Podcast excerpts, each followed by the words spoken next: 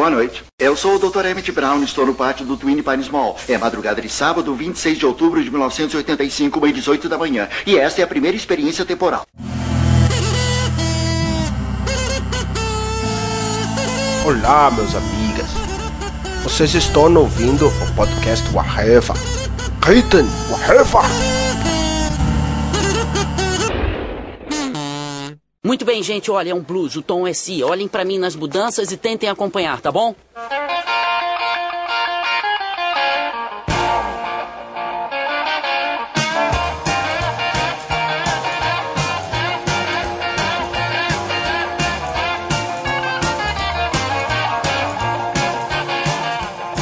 Podcast Arava começando e hoje vamos falar sobre um tema viajoso que é o De Volta para o Futuro, que é a trilogia famosa que este ano, 2015, está fazendo 30 anos né, de história e também é o ano em que Martin McFly veio para o futuro, né? Eu sou Marcelo Soares e aqui está comigo o senhor Modeste. E tem uma coisa que o filme me ensinou é nunca dispute um racha com o baixista do Red Hot Chili Peppers. Temos aqui o senhor Freud. O futuro chegou, senhores. Estamos no futuro, olha aí. E aqui o senhor Moura. E 2015 de Volta para o Futuro é bem mais legal que o 2015 de verdade. É uma grande verdade, né? O De Volta para o Futuro ele foi lançado em 1985, teve a direção do Robert Zemeckis, lá teve o Michael J. Fox e o Christopher Lloyd como protagonistas, e contava na história de um garotinho que voltava nos anos 50 e conhecia sua mãe, seus pais na época da escola e tinha aquelas aventuras loucas de ter que não mudar o futuro e ao mesmo tempo muda o futuro e tem que ficar lutando contra isso. E foi um grande sucesso, né? Até hoje todo mundo fala, é um filme que faz sucesso pra caramba. Eu queria começar perguntando para vocês, assim, como foi o primeiro contato de vocês com o filme, né? Cara, o primeiro contato que eu tive de Volta para o Futuro, creio que tenha sido na sessão da tarde, cara não lembro de ter visto no cinema essas coisas assim, mesmo porque quando estreou o filme eu era ainda muito tico. Sessão da tarde, né, cara? Aqueles clássicos de sessão da tarde. Tanto o primeiro quanto os outros dois. Eu lembro que na mesma época que estava passando no cinema De Volta ao Futuro, estava passando também Rambo 2 A Missão, que eu já tinha visto duas vezes. Aí eu tinha dinheiro pro ingresso e pensei, vou assistir esse filme desse cientista louco, que eu só tinha visto o cartaz no Cine São João, ou vou ver Rambo de novo? Aí eu fui ver Rambo. e quando eu vi na tela quente, eu me arrependi amargamente de ter visto Rambo 2 a missão pela terceira vez. Ah, cara, posso dizer com, com muito orgulho, pessoal, orgulho besta, mas é. É um dos poucos filmes, assim, que realmente me marcaram, que eu, que eu sou fã pra caralho, que eu tive o prazer de ver no cinema, cara. Vi os três filmes no cinema. O primeiro filme meu irmão me levou. eu não sei se já contei essa história no Areva, possivelmente sim. Que a gente já falou de Volta pro Futuro, acho que umas três vezes, né? Falando é. de Viagem do Tempo, no de Atores Substitutos e mais alguns podcasts aí. Talvez eu já tenha contado essa história. Sem dúvida. Mas o meu irmão ficou namorando, ele foi com uma garota e ele ficou namorando do lado de fora da sala e me deixou na sala lá, cara. Eu tinha uns 10, 11 anos, eu acho que eu já tinha 11 anos porque eu tô vendo aqui que o filme estreou no Brasil 25 de dezembro de, no, de 85, então já tinha feito 11 anos. E ele me esqueceu lá dentro, e eu vi duas sessões, que antigamente o pessoal não tirava, né? Se ficasse dentro da sala, a sessão acabou, fiquei meio bolado, falei assim, caraca, cadê meu irmão, bicho? Mas, bom, ele falou pra não sair daqui, vou ficar esperando ele. E aí começou de novo, eu fiquei enchendo o saco dele, que eu queria ver de novo até o final. E aí eu vi duas vezes no cinema. Só que aí, porra, eu tinha 11 anos, né, cara? Achei massa pra caramba e esqueci. Quando começou a febre de, de videocassete, de locadora, né? Aí eu falei, ah, porra, aquele filme, aluguei. Aí eu virei fanático pelo filme, né? As continuações eu vi no cinema e fiz questão de ficar na sala e ver duas seguidas, né? Ser tipo uma. E foi bem a calhar, cara, porque as sessões eram lotadas, bicho. O pessoal liberava para você entrar mais gente do que cabia nos assentos, né? De Volta pro Futuro 2, eu lembro que eu sentei no, no, corredor lá pra ver. E aí, quando na segunda sessão, eu passei já pra cadeira e vi de novo o filme. Júlio, eu também vi dei, sentado no carpete do corredor do Cine Condor de Volta pro Futuro 2. E isso Sim, cara. Eu uma hora antes de começar o filme. A fila era gigante no De Volta pro Futuro fila 2. Fila gigante. Os caras não estavam nem aí, né? Os caras era zona total, né? Os caras vendiam ingresso pra caramba, deixavam todo mundo entrar. Quando tinha gente na fila, eles iam botando pra dentro. Aqui, eu não sei se no Rio também tinha assim, Júlio. Cinemas de rua, esses cinemas maiores, tinha o mezanino, tinha uma parte em cima também. Sim, e eles só iam esses mezanino em filme grande. Esse era lotado embaixo, em cima. E aquela zoeira, a galera que tava em cima começava a jogar pipoca na galera de baixo, começou a jogar coca na galera de No baixo. cinema que eu vi o primeiro, eu tinha 11 anos, eu não faço a menor ideia se tinha isso. Eu acho que não. No que eu vi já as continuações, eu tenho certeza que não, porque é um cinema que depois eu fui muitas vezes, eu lembro bem dele, e não tinha isso não. Eu não sei se o impacto foi o mesmo pra quem viu depois em videocassete, mas o Júlio deve ter sentido o mesmo impacto que eu quando foi ver o 2 no cinema. E acaba o 2 e começa a passar o trailer do 3. Ah, Não, isso eu ia falar, isso é muito foda, cara. Porque quando termina o 2 e os caras botam o trailer do 3, cara, e tu vê, tu nunca vai imaginar que eles vão parar no Velho Oeste depois daquilo, né, cara? Quase um orgasmo que você tem ali. Assim, Caralho, quero ver agora, bota aí, porra. Você já tá fazendo, bota. Bota, filha da puta, que eu quero assistir agora. É com seis meses de diferença, né? Um, um do outro. Eu acho que foi um dos primeiros casos, ou não sei se foi o primeiro caso, de uma prática que hoje em dia já é comum, né? Do pessoal filmar sequências em sequência, né? Aproveitar um período extenso de filmagem, agendar o elenco e a equipe toda e já fazer tudo numa tacada só, né? Coisa que Senhor dos Anéis, é, Matrix, se eu não me engano, também fez isso com o 2 e o 3. Mas De Volta para o Futuro foi só o 2 e o 3, né? Porque o primeiro, É. apesar de acabar com aquele finalzinho do Marty chegando em casa e o Doctor chegando, ah, temos que ir pro futuro, bota ele e a Jennifer no carro e voa. É legal ver os dois em sequência porque tu percebe que a cena foi refeita pro segundo, né? Eles não conseguiram, alguns atores eles não conseguiram manter para as sequências, né? Uma foi a Jennifer, que entrou uma atriz bem mais conhecida, inclusive, né? Que é a Elizabeth Shue, a atriz que fazia o primeiro. Ela fazia aquele Uma Noite de Aventuras que tinha na Thor. Sim, sim. Não, e já fez vários, vários outros filmes foda depois. Ela fez aquele Despedida de Las Vegas com o Nicolas Cage, que é um, um filme que o Nicolas Cage tá muito bem, embora isso seja raro. A Elizabeth Shue também é a guria do Karate Kid, a guria que o Daniel Sim, Larusso. do primeiro filme, né? Primeiro, aham. Eu vi Karate Kid no Netflix com meu filho há um tempo atrás, e aí, eu, aí que eu vi que era ela. Eu falei, caraca, bicho. Ficou presa A nos Jennifer anos 80 junto com a Molly Ringwald, né? Não, ela fez algumas coisas depois. Ela fez o. Como esse, esse com o Nicolas Cage, ela fez. Eu lembro que ela fez um filme que deve ser muito ruim, porque eu nunca vi também, não fez muito sucesso. Que foi aquele Homem Invisível, se eu não me engano. O Homem Sem Sombra. Com Kevin Bacon. E se eu não me engano, ela tá nesse filme também. Se a gente pegar a filmografia dela, tem coisas legais. A Elizabeth Shue é uma pessoa que conseguiu ter algum- alguns papéis bem interessantes no cinema. Já a outra garota que fez, eu peguei o nome dela aqui.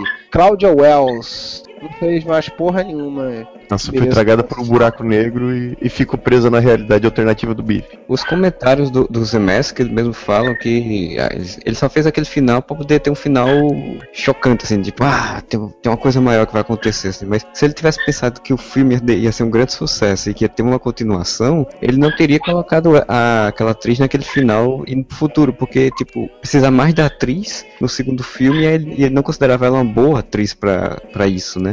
É, não é nem questão de considerar uma boa atriz, assim. O que ele fala, é, não sei se ele já falou isso da mulher, eu acho que seria bem deselegante se ele tivesse falado isso. O que ele fala, que eu vi, que a ideia é as aventuras serem o Marty e o Doc, né? Eles terem liberdade de fazer as coisas. E ela virou tipo um estorvo, né, pra continuação, né? Ele tem que, pô, ela tá no futuro, então vou ter que fazer alguma coisa com ela. Eles dão todo jeito de se livrar dela rapidamente, né? Primeiro eles largam ela num beco escroto. Cara, é muito, é muito nonsense isso, né? Tipo, desovam ela no lixão, o cara dá um, um clorofórmio do futuro na cara dela e joga ela no lixão. Depois, quando eles têm outra oportunidade, botam ela no, no banquinho da casa dela, lá no, num presente distópico. Porra, os caras têm menor A casa que consideração. provavelmente né? nem é dela mais. Ela, certo que ela É. foi estuprada naquela varanda, né, cara? presente dentro. escroto, cara. O presente escroto. Você acha que todo mundo era escroto naquele presente? Mataram e retalharam a mulher. assim, né? A, a- a lógica de viagem no tempo de volta pro futuro, eles colocam que, ah, não, se o- nós ajeitarmos o passado, o futuro naturalmente se rea- reorganiza e as coisas que estavam lá ficam lá. Mas e se não, né? E se criou uma realidade alternativa onde ela ficou lá sozinha jogada naquele mundo? É, não, uma coisa que é legal você falar. Primeiro, rapidinho, eu não pude rever o 2 e o 3 pra, pra esse podcast. E aí algumas coisas estão. Eu tô puxando da memória. Se eu não me engano, quando botam ela na varanda, primeiro, eu acho que eles ainda não tinham. Eles já Sim, tinham a eles não noção de sabiam. que aquilo. Eles não Que aquilo sabiam. tava tudo zoado, eu acho que depois ele ainda entra na casa dele e, Sim, e o sim. pessoal senta ali o taco de beisebol na cara, aí que ele vê que que o presente tava É. todo zoado. É assim, só que daí, a hora que ele fala, ah, Jennifer, doutor, a Jennifer. Ele, calma, Martin, se nós voltamos para o momento exato em que o bife do futuro entregou para o bife do passado o almanac, nós impedimos que isso aconteça, o futuro se realinhará e tanto a Jennifer quanto Einstein estarão em segurança. Essa é a desculpa. É. Sim, mas aí tu vê a lógica, né? Porque, tipo, eles vão viajar pro passado sem saber se vão conseguir, deixa uma mulher lá, em vez de pegar e botar ela no carro pra ter mais segurança, ela tá segura. Cara, mas aí vamos, vamos lá. Deixa eu falar rapidinho sobre a questão da viagem no tempo nesse filme, né? Várias teorias sobre como é que funciona a viagem no tempo, cada filme funciona de um jeito. No De Volta ao Futuro, primeiro filme, eles inventaram uma teoria que é um migué muito zoado, mas que funciona pra funcionar a história, né? Que é pra ele conseguir ver aquela foto e ele desaparecendo, não sei o que lá, não sei o que lá, ele cria o que acontece no passado, ele vai tipo reverberando aos poucos até realmente as probabilidades das coisas que estão acontecendo no futuro, se elas não vão, se alinham para aquelas coisas acontecerem, né, conforme a passagem do tempo, se aquilo ali não se alinha, a probabilidade daquilo ali zoar e não, e não acontecer é grande. Mas se você consegue consertar né, a cagada, aquilo dali acerta ou se aproxima mais do, do que seria o ideal, né? Às vezes até melhora, né? No primeiro filme ele melhorou pra caralho dele. Esse conceito não é novo. Onde que a gente, nós né, já tínhamos visto isso? Dias de um Futuro Esquecido. É exatamente o mesmo conceito É. Dias de um Futuro Esquecido. Não, mas não, mas não, Modesto. Dia de Futuro Esquecido, você tá falando a história em quadrinhos dos X-Men? Não mostra, por exemplo, que quando o cara altera uma coisa, o futuro se torna diferente por causa daquilo ali, entendeu? A intenção Não tem esse tipo de era essa, coisa. né? A intenção Não, deles intenção era, porra, no passado o que causou isso foi uma cagada. Vamos consertar essa cagada. Você não consegue saber se naquele universo ficcional funciona dessa forma, tipo uma onda que vai ali realinhando a realidade de acordo com as mudanças dos eventos. Tanto que É. não aparece isso. O futuro lá continua zoado do mesmo jeito. No Dia de Futuro Esquecido, é a mesma premissa de tentar consertar o passado de qualquer filme que o cara tenta voltar no passado pra matar o Hitler, por exemplo. Voltar pra fazer uma coisa boa que vai melhorar o mundo, entendeu? Isso é um recurso narrativo muito utilizado né, em ficção para poder criar uma tensão, né? Porque, por exemplo, se não fosse uma, uma onda temporal que fosse se modificando, não teria a tensão dele estar vendo aos poucos na foto como estaria mudando, né? Então é um recurso bem comum, que eu não acho muito coerente, acho meio louco esse- nesse sentido, mas tudo bem. Ah, mas é legal. Sim, é legal. Não, é legal, funciona no filme. É, o Miguel é filha da puta, mas, mas funciona. Eu acho isso legal, mas uma coisa que me pega muito no filme até hoje, as comparações que eles fazem do passado, assim, de, com o presente. Por exemplo, aquela coisa do Doc Brown falar, o estúdio de TV portátil. Quem é o presidente em 1985? Ronald Reagan. Ah, Ronald Reagan! Quem que é o vice? Jerry Lewis? A primeira dama, Mary Monroe? Você vê que é uma coisa curiosa, assim, por exemplo, a história Volta no Tempo é 55, o filme presente deles é 85, são 30 anos de história. Então você vê como em 30 anos de história as coisas mudam muito. Eles brincam muito com isso daí, né? Dele ser um elemento estranho e as coisas do futuro serem uma coisa diferente no passado, né? Desde a máquina ser vista como se fosse uma nave de espacial, né? Que é o DeLorean, que tem aquele design, né? Ele usar o Darth Vader e extraterrestre do planeta Vulcão. É, Darth Vader do planeta Vulcano, e toca Van Halen no ouvido do cara. E não vamos esquecer que o Martin McFly criou o rock. E até as gírias, né? Eles brincam com as gírias, né? Que ele fala umas gírias dos anos 80 e o Doc nunca entende. Mas por que? Como assim? Isso é pesado? É da pesada? Não sei como é que eles traduziram aqui. Em inglês ele fala This is heavy. O que, que é pesado? Que as coisas são pesadas no futuro? Tem algum problema de gravitação, de gravidade na Terra? A gag que eu mais gosto é bem idiota, cara, que é aquela dos Residencial Dois Pinheiros, não, Mercado Dois Pinheiros. Ah, sim. Ele volta pra Mercado Um Pinheiro. o Pinheiro Então, Solitário. sacada- Pinheiro solitário, é uma sacada muito maneira. Tem uma outra gag que a gente quase não pega aí. Quando ele vai na tal fazenda que ele derruba o Pinheiro, o fazendeiro é a, é a fazenda do senhor Peabody. E o filho dele, se não me engano, tem uma hora que ele fala Sherman, chama o moleque de Sherman. E Peabody em Sherman é um desenho famoso lá fora, aqui passou pouco, mas recentemente teve até um, um longa-metragem animado, que é um desenho que, de infantil que envolve viagem no tempo direto, né? É um foi, cachorro e um garoto. foi um easter egg que eles fizeram sobre viagem no tempo ali também. Aquele desenho que é de massinha? O filme que passou aqui era em animação 3D. E o desenho original não é stop motion, não, é animação tradicional. Acho que você tá confundindo com aquele do. Mesmo cara que faz a fuga das galinhas, fez Isso, Wallace and. Gromit. Tá Wallace and Wallace and Gromit. Tô confundindo com Alice Gromit, verdade. Uma coisa que eu acho legal do primeiro De Volta para o Futuro, o lance da viagem no tempo, ela não é o plot principal, digamos assim, né? Você não discute muito assim como é que funciona a viagem no tempo. Ele é uma comédia, né, cara? Você volta pro passado e vê como é a vida dos seus pais quando ele tem a tua idade, cara. É. é muito legal isso. Sabe o que eu acho legal no De Volta ao Futuro? Até os próprios atores faziam piadinha com isso daí, às vezes quando falavam. De Volta ao Futuro, ele é ficção científica, ele é comédia, ele é aventura, tem tensão pra caraca em algumas cenas você não acredita como é que vai acontecer. Tem toda essa parte carismática que envolve a vida daquela família, de você ver como era e como acabou se tornando e quais foram as decisões na vida, os pontos de mudança da vida. Tem várias camadas, como diria o Shrek. Que monte de. Você pode ver em várias, de várias formas diferentes, né? Meio que desafia uma classificação bem direta, assim. É isso, né?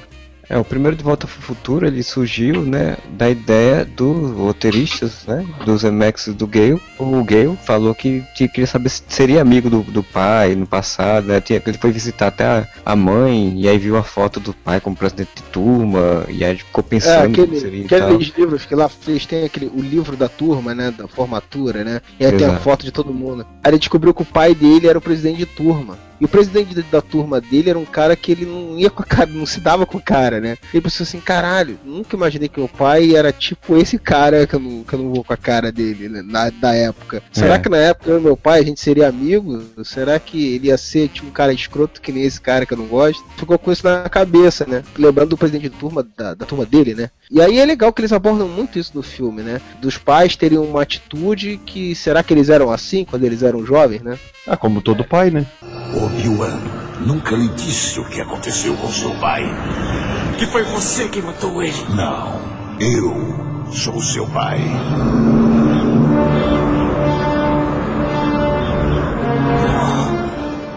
O que eu acho mais interessante é que o, o De Volta para o Futuro, como vocês falaram, ele consegue pegar as melhores características de um, um sci-fi, né, da ficção científica. Ele usa ficção científica para falar de coisas da nossa sociedade, ao mesmo tempo falar de coisas do humano em si, balanceia isso de uma forma muito boa, né? Ele, como vocês falaram, ele usa humor, ele usa ação, usa aventuras, romance, tudo de uma forma muito balanceada. É uma coisa muito complexa de você ver no filme, né? Mas aí nos anos 80 a gente via muito isso bem feito. O, o e o Gale lá conseguiram construir uma história muito, muito fechadinha, assim, primeiro filme. Qualquer detalhe, às vezes, é importante, né, cara? No filme, o tipo, o panfleto que a mulher tá dando lá sobre o, o relógio que tomou um raio no passado, e o cara só tá com ele porque a, mulher, a namorada anotou um telefone pra ele, é que se torna os pontos chaves de resolução de um outro problema no passado, e assim vai, né? Tudo, acho que tudo vai se encaixando de uma forma muito, parece um quebra-cabeça que os caras montaram de uma forma perfeita, né? Fico imaginando o trabalho para fazer esse roteiro, né? Porque assim, eles trabalham com paradoxos, trabalham com predestinação, né? As coisas acontecem porque outras coisas aconteceram. A- questão do, do, do efeito dominó, uma coisa só acontece porque outra acontece. Filosoficamente falando, é um filme muito cheio, muito rico, assim. Esse tipo de, de, de coisa no roteiro, dele ser todo amarradinho, essas nuances, fazem esse filme ser absurdamente atual. Eu posso fazer essa, esse paralelo porque meu irmão não tinha visto De Volta pro Futuro e é um dos filmes prediletos dele hoje, justamente assim, porque ele é um filme atemporal. É uma excelente história que lida com coisa que é o núcleo comum de todo mundo, família, mas que essa junção de coisas amarradinhas prende a atenção de todo mundo até hoje, assim. Ele é um baita de um filme atualíssimo, parece que ele foi feito hoje esse filme. A qualidade do filme é muito boa. Uma coisa que eu tava até pensando isso hoje, que eu acho que contribui pra isso, é que embora a, é, a base do filme seja os costumes e a vida de em 85, a trilogia toda brinca com isso de ter em várias épocas. Então quando você assiste isso hoje tem um- uma situação diferente, né? Especial porque a gente chegou no futuro bem diferente do que ele mostra, né?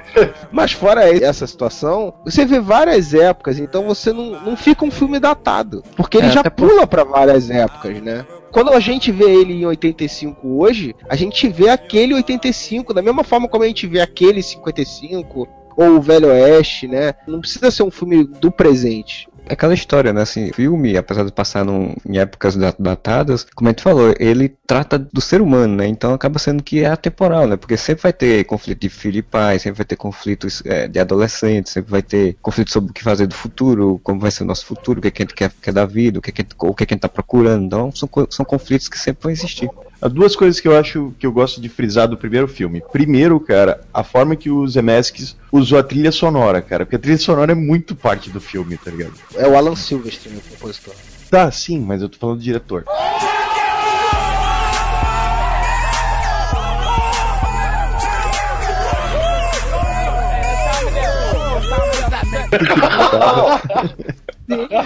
Mas ele trabalha junto com o Alan Silva. Tô querendo dar o crédito do cara, porque o cara é foda, pô.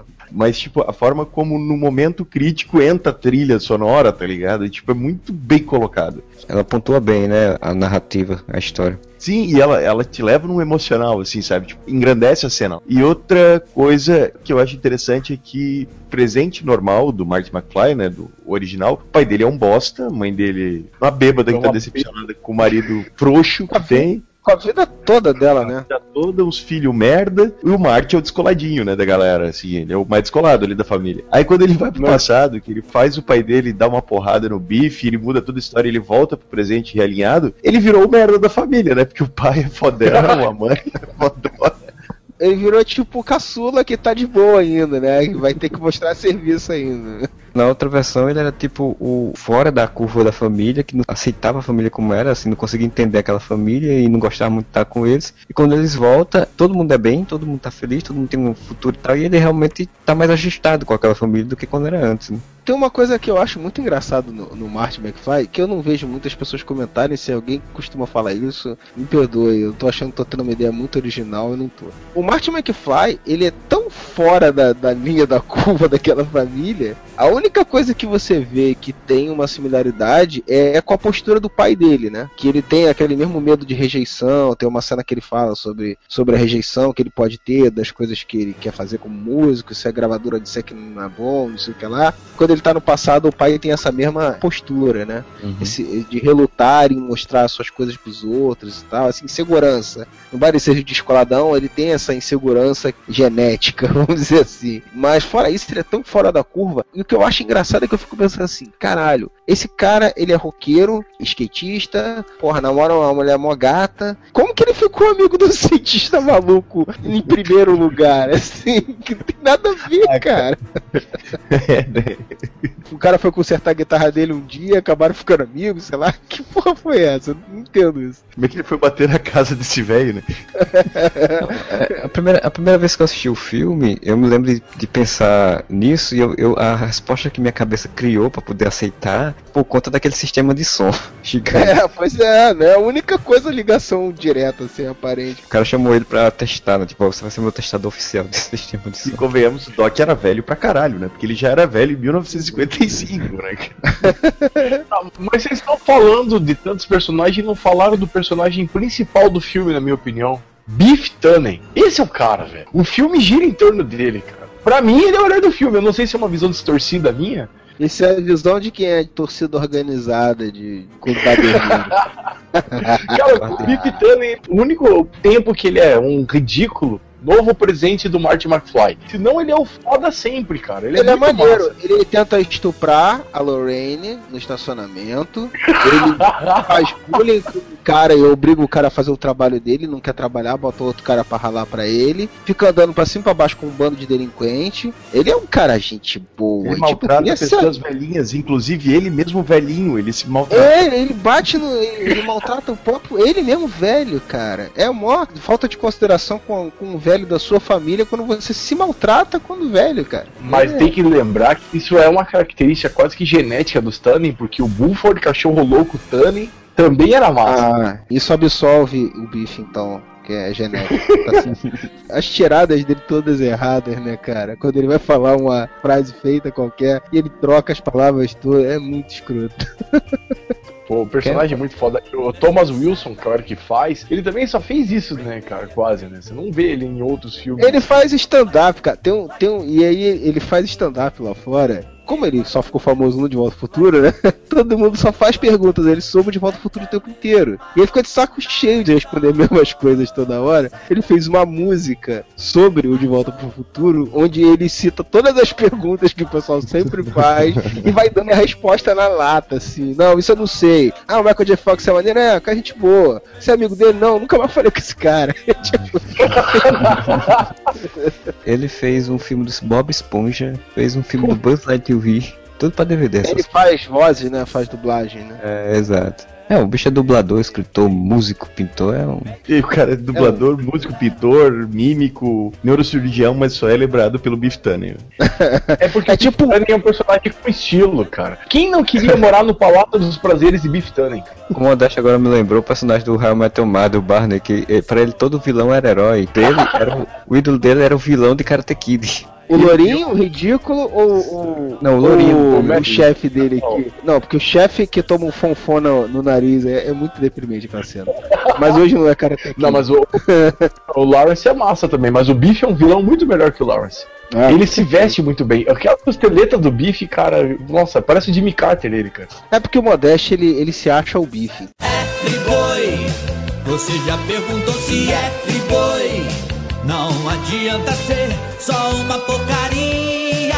Tem que ser da friboi. Toda perseguição se acaba parando num caminhão de esterco. Eu destruí. Give her two lips that look like roses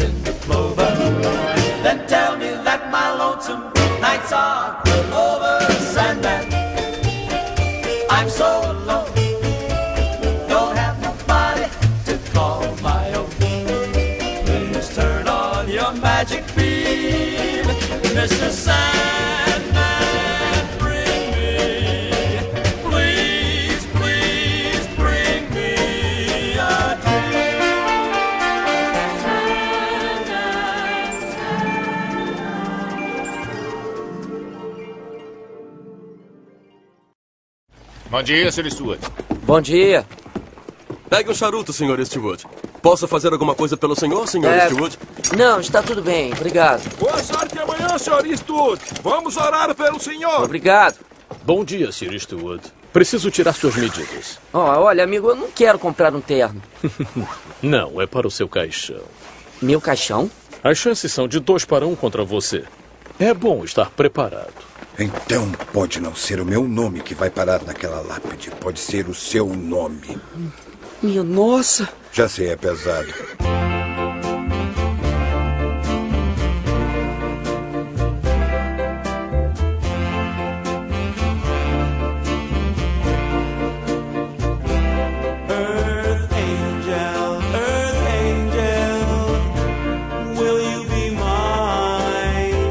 Além de ter muitas músicas foda, né? Tem música do Rio Lewis, tem, tem o Johnny B. Good no final do filme, né? Tem o World Angel, que puta, é uma música perfeita pra aquela cena do beijo, né, cara? É muito da hora. A trilha sonora do, do Alan Silvestre é muito massa, né? Ele criou, tipo, um desses marcos, né? Dessa música que você ouve e você fala assim, caraca, aquela marca registrada, assim, no De Volta ao Futuro, né, cara?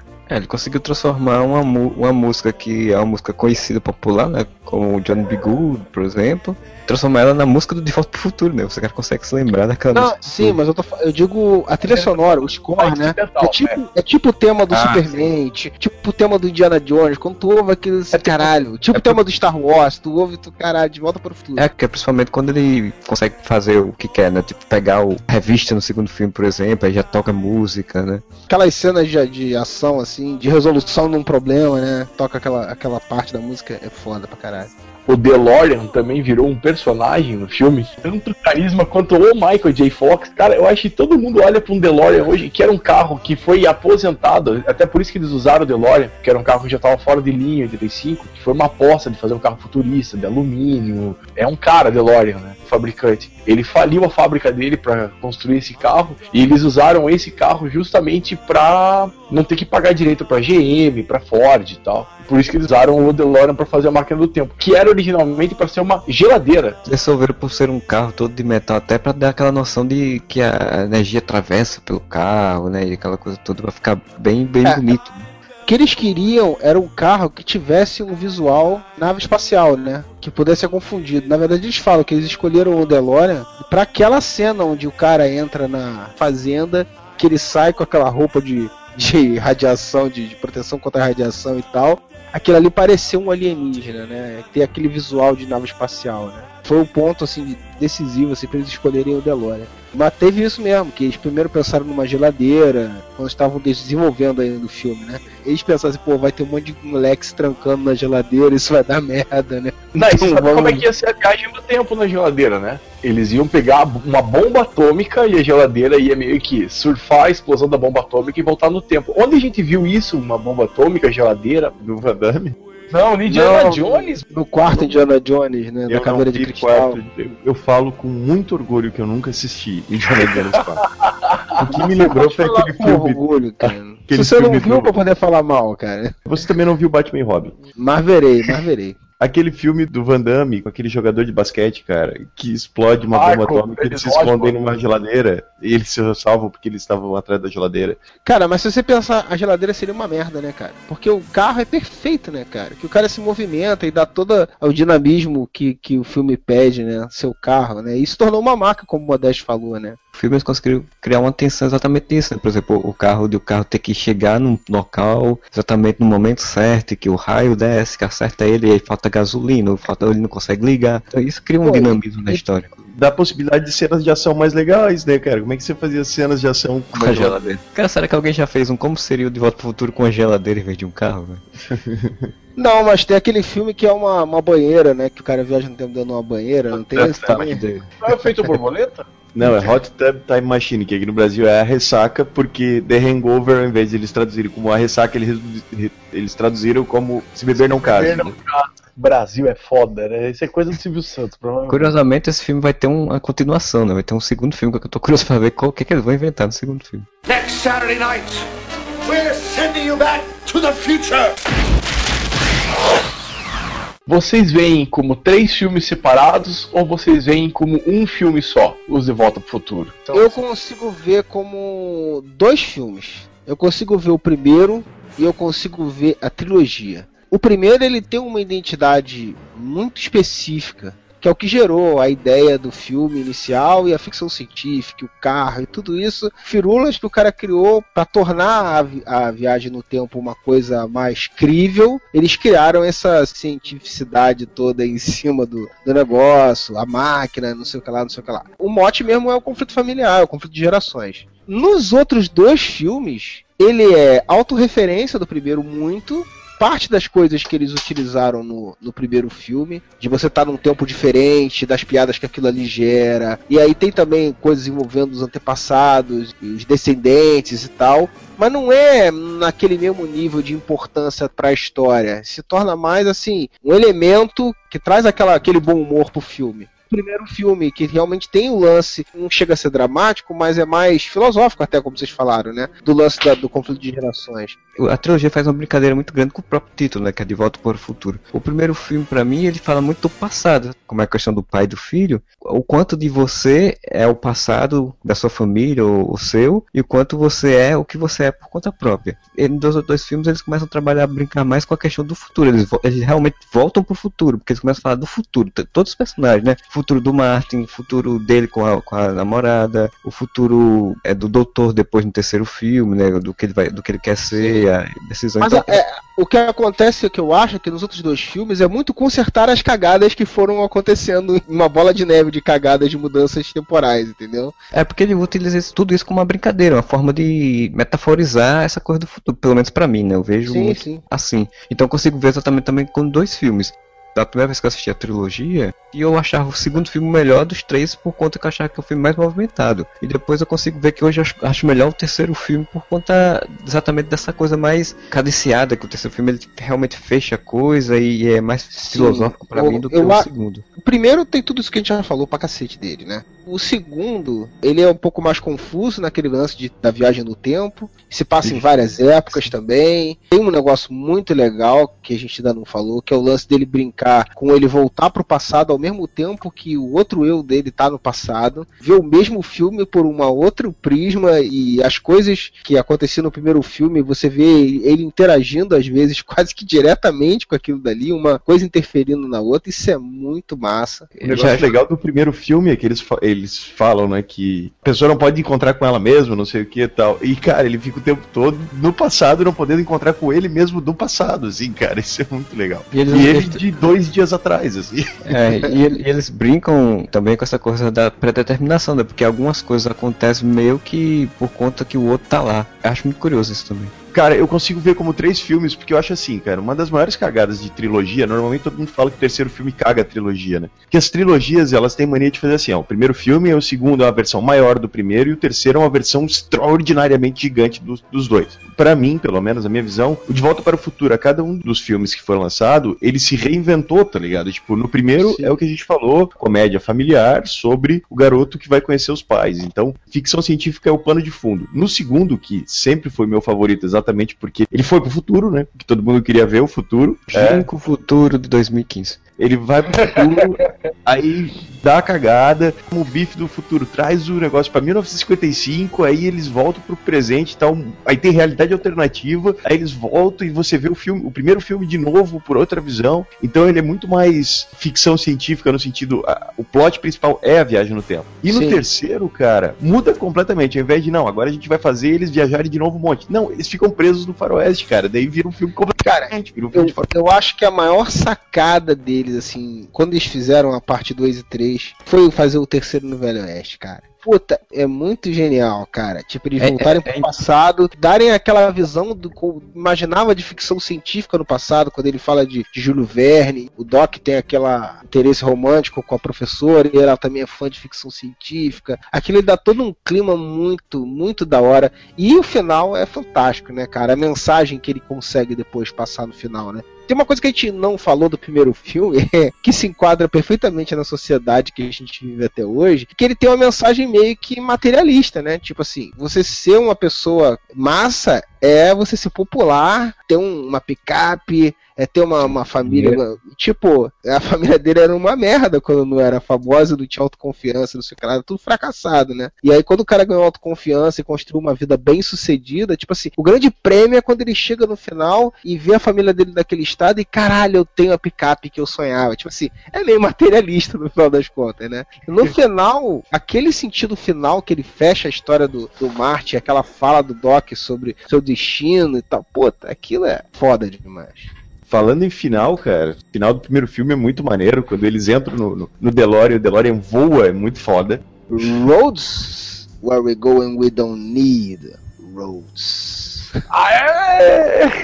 Aquela porra voa, é muito foda. Aí no segundo, cara, tem toda aquela. que eu acho muito maneiro, aquela perseguição do, do DeLorean voador com o carro do Biff e tal, até que. E com o hoverboard, né, cara? O hoverboard é outra coisa que vira um personagem do, do filme. É. O Doctor tá lá voando e tal, aí veio o raio e pega no carro e ele desaparece. Aí tu, caralho, não é possível. O Doctor morreu? Aí aparece o cara dos Correios, cara. Aquilo é muito foda, cara. Só faltava ser o Tom Hanks, né, cara? Sem querer ser babaca que nem o Joe e Modéstia do clubinho que viu do cinema. Mas, cara, imagina isso, cara. Sem você saber que o próximo filme já tá na agulha. Mas eu que não naquela sabia, eu era criança.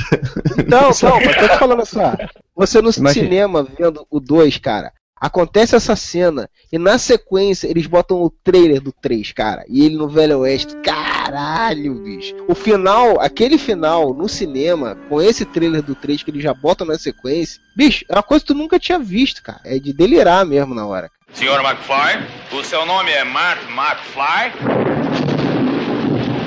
É, Eu trouxe uma encomenda pra você. Uma carta. quem diabos é você?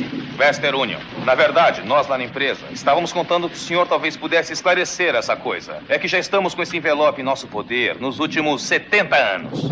Ele nos foi entregue com instruções explícitas de que fosse, por sua vez, entregue a um jovem com a sua descrição, que atenderia pelo nome de Marty, nesse exato local, nesse exato minuto, a 12 de novembro de 1955. Tínhamos uma apostazinha se o tal de Marty iria estar aqui. Acho que eu perdi. É a carta do Doctor, cara, guardada há 70 anos. Isso é muito foda, cara. Ele só tem uma pessoa que pode me ajudar. Aí ele sai correndo atrás do Doutor de 1955, que acabou de mandar o Marty de volta para o futuro. Tá ele comemorando e o Marty aparece correndo atrás dele. Doutor, doutor. Vocês se ligaram que nessa parte tem quatro DeLoreans no, no mesmo tempo? Porque tem um DeLorean que tá enterrado, tem o DeLorean que veio originalmente de, de 85, tem o DeLorean voador. Não é nesse momento que tem quatro DeLoreans. Tem quatro DeLoreans no momento em que o velho Biff entrega o almanac pro jovem Biff. Esse DeLorean tem o DeLorean deles, que o voador que vem o Marty e o Doctor ao mesmo tempo. Tem o DeLorean do primeiro filme enterrado e o DeLorean do primeiro filme. Quer dizer, você tem um momento do tempo onde você tem todos os filmes integrados, né? Exatamente, É, no mesmo exatamente. tempo todos os filmes estão acontecendo. Você tava falando dos finais, né? Como são foda. Depois vem aquele final que a gente falou, né, Moura? Do terceiro filme, né? Que dá o, o sentido total da mensagem do- da trilogia inteira, né? Que é do garotinho fazendo movimento com a mão? Criança escrota que eles contrataram pra ser filho do Doctor. O Modeste acabou não falando. Você consegue ver os filmes separados ou você vê tudo junto? Eu até fiz essa brincadeira com o Movie Maker quando eu tinha os primeiros arquivos em MP4, assim, e eu tinha os três filmes. E eu fiz a brincadeira de juntar. Ficou muito certinho, cara. E quando você monta ele, assim, quando você dá aquela remontada, junta as cenas, ele é um filme de seis horas perfeito. É muito foda. É, é por isso que eu falei que eu enxergo o primeiro filme e a trilogia. Não digo os outros dois, mas os três juntos, entendeu? Os outros dois filmes, eles são muito tão referência de tudo do que foi acontecendo antes, é difícil você ver ele isolado. O terceiro Cara- consegue, por um tempo, fugir um pouco disso, né? Porque ele se concentra naquela trama do que tá acontecendo ali no passado por um bom tempo. Mas o segundo, não tem como você destacar ele do resto, cara. É, é muito conectado as coisas, cara. O Marty McFly no Velho Oeste só não morre baleado pelo antepassado do Biff lá, o, Biff. Buford. Buford. Cachorro louco. Porque quando ele chegou na casa do Biff do futuro alternativo, ele tava assistindo aquele filme do Clint Eastwood que usa uma placa de Sim, metal cara. pra se defender. Isso é Por um punhado de dólares. que o Biff é fã, né? E acha aquilo genial. Ele não sabe que o antepassado dele se fodeu porque ele acha aquilo genial. Caralho, quando eles estão no terraço, que o Biff vai matar o, o Marty e o Cara, Marty se atira do terraço, cara. e Puta, isso é uma ele- coisa que eu queria falar, cara. Essa cena foi foda no cinema. Do primeiro filme, assim, qual foi a cena assim que vocês conseguem? Tiver que escolher uma cena do primeiro filme que foi foda, assim. Pra mim é quando ele tona, toca Johnny B. Good. E a galera fica meio chocada, assim. Eu acho muito foda. Acho que vocês ainda não estão preparados para isso. No segundo é essa. No terceiro, eu acho que é a do desfiladeiro lá, que eles conseguem escapar do desfiladeiro. Que era a Ravina Clayton, virou a Ravina Eastwood. Isso, exato. Stu vai ser conhecido como um fracote por toda a história. Era a Helena Clayton porque era o nome da, da professora que morreu, né? E aí quando eles salvam a professora, acaba quem morre ali é o Eastwood, né? Mas é Martha Clayton, né? O nome dela. Não É. lembro se o primeiro nome é Martha. Eu não lembro o Eu também não faz a menor diferença, né? A cena mais emblemática pra mim do primeiro não tem jeito é quando o Dr. Brown tá fazendo todo aquele lance de colocar os fios pro raio passar e, energizar o, o capacitor de fluxo a 1.21 gigawatts. Eu acho essa cena como cinemática, como cinema eu acho essa, mas a cena que me marca sempre é a discussão do Doc do, de 55 com o Marty McFly, aqui do lance justamente que eu falei antes, contrapor a parte do tempo. Quem é o presidente em 85? Ah, Ronald Reagan. Ah, o ator, Ronald Eu acho essa cena genial, cara. A interação entre eles é brilhante, assim. E o roteiro é muito bem construído. Só que, assim, você vê que não é só o roteiro. É o bate-bola entre o Christopher Lloyd, que é um baita de um ator, com o Michael J. Fox, que também é um baita de um ator. Completando isso que você falou, Modeste, quando ele fala da batida na cabeça, que ele lembrou do. Pô, você bateu, eu sei porque você se machucou. Você bateu com a cabeça na pia e você visualizou o capacitor de fluxo. Aí o Christopher Lloyd abre com uma expressão facial que não é mais aquela loucura de antes, é totalmente diferente, né? Ele estupefato realizando assim: caralho! É verdade Deu certo. porra. Não sei se vocês chegaram a assistir um seriado que tinha o Andy Kaufman e o Christopher Lloyd e chamava Taxi. Esse seriado passou um bom tempo no Multishow. O Christopher Lloyd é um baita de um ator, cara. A gente só tem ele como referência como o Dr. Brown e eu como tracker limpo do Star Trek 3. Ele é o tio Chico. Ah, porra, mas, mas aí é um papel bem menor. Ele é o vilão do Roger Rabbit, porra. Ah, é? Sim, É. Caralho, minha cabeça explodiu agora, cara. A minha cena do 2, pra mim, que é marcante, é o Marty McFly se passando pelo filho dele no futuro, naquele bar que é atendido pelos Max Hedron, do Reagan e do Comeini. Aquela cena é foda demais, cara. E aquele, quando ele tá usando aquela máquina, aquele fliperama de tiro lá, um daqueles molequinhos é o Elijah Wood, cara. Eu não sabia. É verdade. O Frodo. O Billy Zane é um dos caras de 55 Dos lá da do Bife. Desculpe, É, é, é o que usa um óculos 3D. E no terceiro filme, a minha cena marcante não tem como fugir. É o DeLorean sendo empurrado pelo trem. Aquela cena é foda, cara. Que cena do caralho, cara. Eu acho que o filme merecia. Assim. Primeiro filme, eu vou dizer que essa cena assim, que é mais impactante pra mim é realmente a cena do começo do carro indo voltando pro futuro, né? Que é essa que o Modeste falou, do cara botar o, cabo e sair o raio, a árvore cair, tudo. É muito bonito. Agora, é, tem uma cena no primeiro filme que eu acho muito legal, assim, sempre me lembro dela também, que é a cena logo de abertura, porque eu acho muito interessante a, a narrativa que o Zemex que vai, faz naquela cena e mostrar cada coisa. Que ele já mostra ali, ele explica ali quem é o doutor, né? Que já mostra que ele faz muita invenção louca. Explica ali a relação dele com Marte. Se você for pensar essa coisa que eu tô falando aí durante o podcast da questão filosófica, explica que é um, um, é um efeito dominó das coisas, né? Uma coisa leva a outra, que leva a outra, que leva a outra, que leva a outra, que leva até um efeito final, assim. Então, pra mim é uma, uma cena muito, muito bem feita, muito bem planejada, né? É dessa cena que você falou no 1. Você já notou que naquele monte de relógio tem um relógio igual da torre, aquela que tá parada, que tem um cara pendurado no- no- nos ponteiros? Não, nunca prestei atenção. Isso é uma referência ao comediante Harold Lloyd, cara. Sim, que sim. tem um filme que ele faz isso. O do segundo filme, a cena que eu acho mais interessante também pela construção de narrativa da história é a cena na casa do, do Martin, né? Quando a Jennifer, né? Ela chega e encontra outra e desmaia, aí ela vai pro armário, e vai e mostra a família toda, dinâmica, aquela coisa tudo. Acho também muito bem desenvolvida a história. Aquela bem pizza. Hut maravilhosa né, que cresce. Desidratada. Os fax, né? Tá saindo por todos os lados, que é uma coisa muito moderna hoje em dia. E no terceiro filme, cara, acho que a cena que eu mais achei interessante também foi o duelo do Marty McFly com o Biff, porque ali é o ponto principal assim, da história, porque ele sempre foi fugindo do- do- dos embates, sempre foi meio que não querendo lutar pelas coisas e aí naquele momento ele resolve enfrentar. Eu acho muito legal porque ele resolve, mesmo fazendo a artimanha lá do Clint Eastwood, mas ele resolve enfrentar o cara pelo, pelo doutor, então eu acho uma dinâmica também de cena e de texto e de comédia muito boa também naquele filme. De Volta pro Futuro é uma sucessão de merdas acontecendo com resoluções improváveis, né? Que você não espera de repente, caralho, funcionou, caralho, conseguiu, caralho. Os três filmes isso acontece pra cacete. Acho que um pouquinho menos no terceiro filme, mas isso acontece muito no, no 1 e no 2. E tem, porra, aquela cena final, quando ele finalmente consegue viajar de volta, aquele negócio do raio. Pô, tudo dá errado, né, cara? O cara tem que subir na torre, puxar, quando ele vai lá todo pimpão botar, o negócio não pega, ele solta o outro, ele desce, e o carro não tá pegando, o cara bate no carro, o carro volta. Aquilo ali cria uma tensão foda. Mas aí ser piegas pra caralho, que é uma cena que eu revi hoje, e cara, ela é até um pouco canastra, assim, a forma como acontece é vibrante pra cacete. É a hora do beijo, cara, do pai e da mãe dele, cara. O que é mais foda é que ele constrói toda aquela tensão assim, porra, o cara é um merda, né, cara? Olha, não é um filho da puta, veio um outro merda qualquer já tomou a mulher dele. Ele vai que ele pega a mulher, quando ele beija, cara, tem todo aquele clima de emoção, assim, de porra, conseguiu. E aí eles cortam pro Martin levantando assim. Ele mistura aquele momento, tipo, de clímax com uma gag foda, assim, ele fala assim, caralho, ouviu, voltei. Um negócio legal. Você lembra quem que tá pegando a Lorraine depois que o, Mar... que o George dá porrada no bife? Quem que é o, o ator que, fa... que tá agarrando a Lorraine?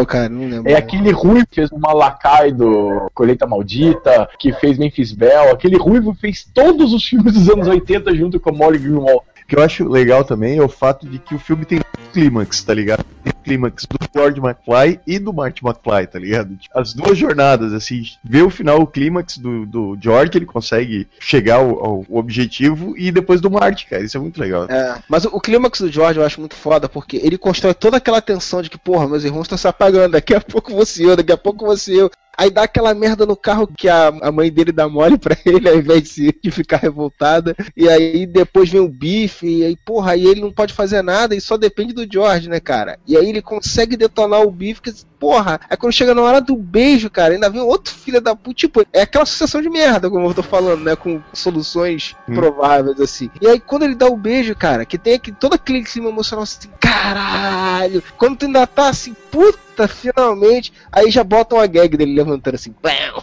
Aí tu não aguenta, cara. Aí tu ri pra caralho. No segundo filme é a mesma que o Moura, cara. Eu me lembro do cinema, cara, a empolgação de ver aquela cena. Quando o cara se joga e sobe o DeLorean voador assim, ainda dá na cabeça do, do bife. Com a trilha, né? A hora que vai aparecendo o DeLorean, a trilha aumenta, né? Aquela cena é do caralho. Aquela, aquela cena que tu pula da cadeira e faz o dedo assim. Toma, filha da Filho puta!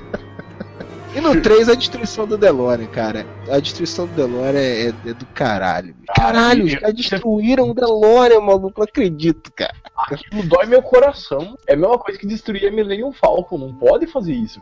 De Volta ao Futuro foi feito pra ser 3, cara. Fechou, acabou, cara. E a destruição do DeLorean dá esse símbolo assim de que, ó, não tem mais por que seguir adiante, cara. Não vai ter um filme com um trem voador, cara. Ah, não vai. Eu Acabou aqui. que Essa é a história, cara. A hora que aparece o trem voador é muito foda, cara. É muito foda o trem voador. Tem uma cena que eu uso ela de referência pra, pra muita coisa que eu faço, assim. Eu uso até as falas do- do- dessa cena, que é quando o Marty chega em Rio Valley, com aquela roupa que seria do Velho Oeste, aquela camisa rosa com franjinha, a roupa com o símbolo, a roupa tá machucando, ele tá de Nike. Aí os caras olham pra ele, e essas alpargatas indígenas? Nike, dance, dance, pô, ele começa a fazer um moonwalker, velho. Pô, aquilo é muito massa. Cara, o Michael Jackson tem muita referência ao Michael Jackson, né, cara, na trilogia. É muito legal isso. Tem ele no Cara, café dos anos 80, tem ele dançando no desse filme também. Referência ao Clint Eastwood. Tem muita referência. O filme é lotado de Cara, referências. os codinomes que ele usa, cara, Calvin Klein.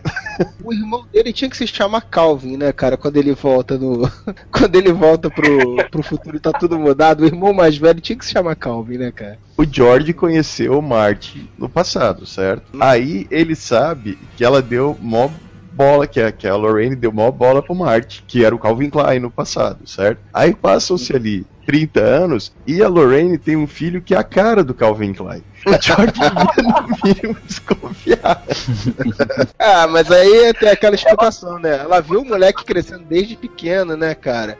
Eles vão se habituando com o moleque, a, me- a, imagem na mente deles de como era o Calvin Klein do passado, né? Sei lá, é difícil. Mas pior do que isso é no terceiro, né, cara? Que a antepassada do, do George é igual a, a, a Lorraine, né? É igual a mãe, tipo, a mesma atriz que faz, tipo, a, a, a mulher do passado, que era da família McFly, né? Não era da família Baileys, né? Porra, e como é que ela é igual, cara? Todos, todas as pessoas da família McFly têm a cara São do o Marty McFly. Até a filha dele do futuro é o Marty McFly. É que eles são tudo filho de primo, por isso que eu sou retardado, cara. Ah, obrigado. Muito obrigado pela referência à minha pessoa. Por quê? Por que será, né? Por que será que eu disse que isso é uma referência à minha pessoa? Desculpa, não foi minha intenção ofendê-lo, desculpa. Next Saturday night, we're sending you back to the future. O último filme foi lançado em 25 de maio de 1990, né? Já era final dos anos 80, já tinha entrado nos anos 90. E aí também foi se prolongando, né? Como toda série que faz sucesso, ela foi se prolongando para outros tipos de mídia, né? Como por exemplo, teve em 1991, é um ano um pouco depois do, do último filme, já tivemos a série animada do De Volta para o Futuro, né? Passou aqui no Brasil na Rede Globo, né? E tinha uma coisa curiosa que ao final da- do episódio tinha o próprio Dr. Brown, Christopher Lloyd, ensinando coisas, ciência e não sei o que, falando meu Eu acho que ele fazia a apresentação do episódio e depois falava de novo no final, não era isso? Era, exato. E no final, falava, às vezes ele falava alguma coisa assim, alguma experiência, alguma coisa do tipo assim. Sabe por que eu não gostava desse desenho? Porque os protagonistas eram a família do Dr. Brown, né? A mulher dele, os filhos, e não, era, não tinha o Marty, cara. O Marty que eu gostava. O Júlio e o Verne. O Martin tava, mas ele só parecia assim meio que coadjuvante, né? Ele não era o, mais o principal da história. É, a história era deles lá, né? Juntos, morando todo mundo junto. Os filhos viajavam no tempo. A família tava em Rio Valley. Tipo, o cara podia viajar no tempo a qualquer canto, mas eles decidiram ficar em Rio Valley em 1991. E era isso a história. É, aparecia o Biff do mesmo jeito. É, apareciam outros parentes do Martin, outros parentes do Doutor e por aí. a ausência do Michael J. Fox, do Marty McFly, era compensada com o desenho que passava na mesma época na Globo do Garoto do Futuro, Puta que pariu, é verdade. que era uma merda também. Ah, eu gostava do Garoto do Futuro, cara. do Desenho. Eu era criança, eu tinha 7 anos, então você não Eu tem não lembro muito. muito nada desse desenho, não. Eu tô lembrando nesse momento da imagem do desenho, mas qual era a história e tal, mas eu achava legal É, o eu homem eu adolescente. lembro muito, muito vagamente. Mas o desenho do De Volta para o Futuro, que eu me lembre, quando eu era criança eu gostava do, do Garoto do Futuro, mas eu- que é um, é um nomezinho filha da puta pra aproveitar De Volta para o Futuro, né? Que tem nada de Sim, sim, foi. É, não. Esse filme ele fez, era um filme pra TV e ele filmou antes de filmar o De Volta pro Futuro. Ele fala que, inclusive, ele tava vendo o pessoal montando o set de filmagem próximo de onde ele tava filmando esse filme. E você, pô, que filme, que porra é essa? Ah, um filme que vai ter Viagem no Tempo, não sei o que lá. Ele, pô, que maneiro. Queria um dia fazer um filme assim. Aí a Mas, porra do filme que ele tava fazendo chega no Brasil e ganha o nome em homenagem ao filme que ele não tinha feito ainda, que ele viu, olha só. Eles tinham que chamar a série nova, né? Que agora fizeram uma série nova, né? Do Tim Wolf, né? Tinha que chamar a série nova de Garoto do Futuro também, só de sacanagem. É porque agora o Tim Wolf é aquele. Não, não é. Crepúsculo, cara. É bem legal. É bem legal o filme do o seriado do Tim Wolf. Por incrível que pareça, eu tô falando isso, mas é. Quando eu fui assistir, eu pensei, ah, vai ser um Smallville de lobisomem. E realmente no começo era um Smallville de lobisomem. Mas daí, cara, começou a ficar violento. Aí o seriado do lobisomem mesmo, que tem, tipo, gente sendo estripada, essas coisas assim, eu passo. É, tem tudo a ver com o filme original, né? Que é um lobisomem que joga basquete, que a mulher pega a mulherada. É, Tá, convenhamos que ia ser meio idiota um seriado hoje em dia de um lobisomem adolescente que pega a mulherada, né? Jogando basquete. Jogando basquete. De Volta pro Futuro só teve só essa série animada, né? Teve também um, jogos de videogame, né? Teve dois jogos de videogame. Primeiro, que foi saiu aí para várias plataformas, mas principalmente para o, NES, né? O Nintendo, que era um jogo lá em Que eu acho que era baseado no, no segundo filme, né? Era Mano, porque você andava de hoverboard. Eu lembro Era, andava que de hoverboard. jogar- Era andava bem de hoverboard. dificinho esse, era bem dificinho de jogar esse joguinho. Eu joguei ele depois em emulador e achava bem maçante, assim, que era difícil de passar. O jogo é de 89, né? Então ele deve realmente é baseado no segundo. O terceiro filme ele iria sair.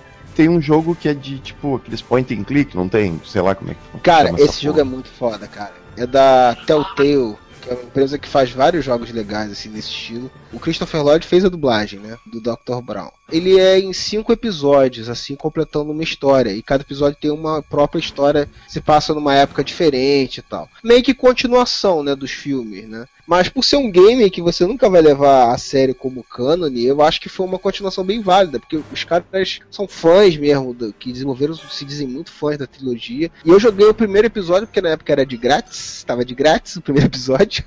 é um jogo pra quem é fã. Como jogo, quem é gamer, é bobagem cara se envolver com aquilo. O jogo tem um ou outro bugzinho, é meio lento às vezes. Agora, pra quem é fã, cara, da trilogia, cara, é muito massa. A história é muito legal. Tem uns puzzlezinhos que são meio chatinhos e tal, mas o jogo não é difícil. A única parte que eu tive alguma dificuldade era uma parte que envolvia. Porque eu não joguei com ele com legenda, com nada. Nem sei se tem em português. E aí tinha uma parte que você tinha que acertar rapidamente umas cores. Eu não lembro se era cores ou posição de uma coisa. Tinha que fazer uma sequência rápido conforme o cara ia falando. Foi a única parte que foi um pouquinho complicada assim nesse primeiro. Mas o jogo é muito legal, é muito respeitoso com a trilogia. E bicho, o cara que arrumaram pra fazer a voz do Martin McFly é a voz do Michael J. Fox, cara. É muito perfeito. Tu ouve o Martin McFly falando, a voz é muito perfeita. Eu recomendo. Tem no Steam, eu não, não sei quanto que custa. Ainda vou jogar esse jogo completo ainda pra jogar os outros episódios. Ainda vou comprar quando eu puder. O jogo é bem da hora, assim, pra quem é fã da trilogia. É bem no estilo daquele jogo do Walking Dead, né? É, da mesma produtora, da mesma produtora, inclusive. Foi um sucesso que eles fizeram depois, né? Esse jogo veio antes do Walking Dead e tem outros jogos que eles já fizeram também. Depois eles fizeram do Walking Dead, que foi um puta sucesso, que eu já joguei também, o primeiro. É legal, mas assim, não é isso tudo, eu acho que o pessoal fala, né? Game of the Year, o Cacete A4, é um jogo bem legal, assim, mas não sei se é pra isso tudo. Tem outro negócio que eu vi legal também, mas que nunca virou um jogo, era meio que os caras fizeram uma. Eu não sei como é que chama quando você pega um jogo e adapta e transforma ele, que nem o pessoal faz o Counter-Strike Rio de. Janeiro, sabe? É um mod que eles chamam, é mod. É, aí eles caras transformaram num GTA, só que do De Volta para o Futuro. Quer dizer, ao invés de você ficar mais metralhando as pessoas, você é o Marty, dirige o, o, o DeLorean e o Valen, né? Aí você tá, por exemplo, fugindo do bife de carro. Aí quando toda vez que o, o DeLorean atinge 88 milhas por hora, o cenário muda e ele muda de tempo, tá ligado? Ele vai pro 1955, ele vai pra. Eu vi o Eu achei vídeo. que legal a ideia. Muito da hora. Eu vi o vídeo que os caras divulgaram desse, desse mod aí, é muito da hora.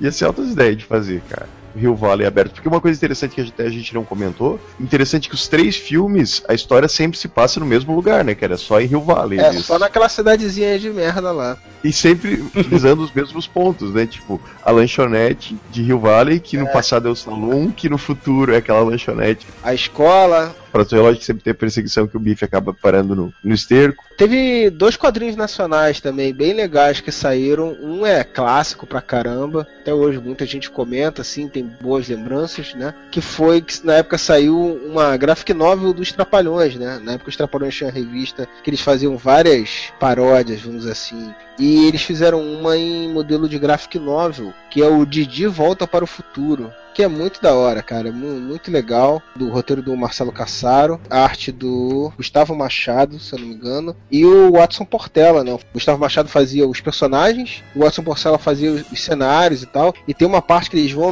numa festa. A festa do baile, né? Nessa história é um baile à fantasia de super-heróis, né? Tem até o Capitão Metrópolis do Watchmen, tem o Rocketeer. Tem muita referência legal, assim. É o, o Didi é o Marty McFly e o Zacarias é o, é o Doc, né? Biff é o Dedé e o Mussum é o, é o prefeito, né? É o, é o cara que era faxineiro que vira prefeito, que é uma coisa legal que tem no filme. Prefeito, eu gostei disso.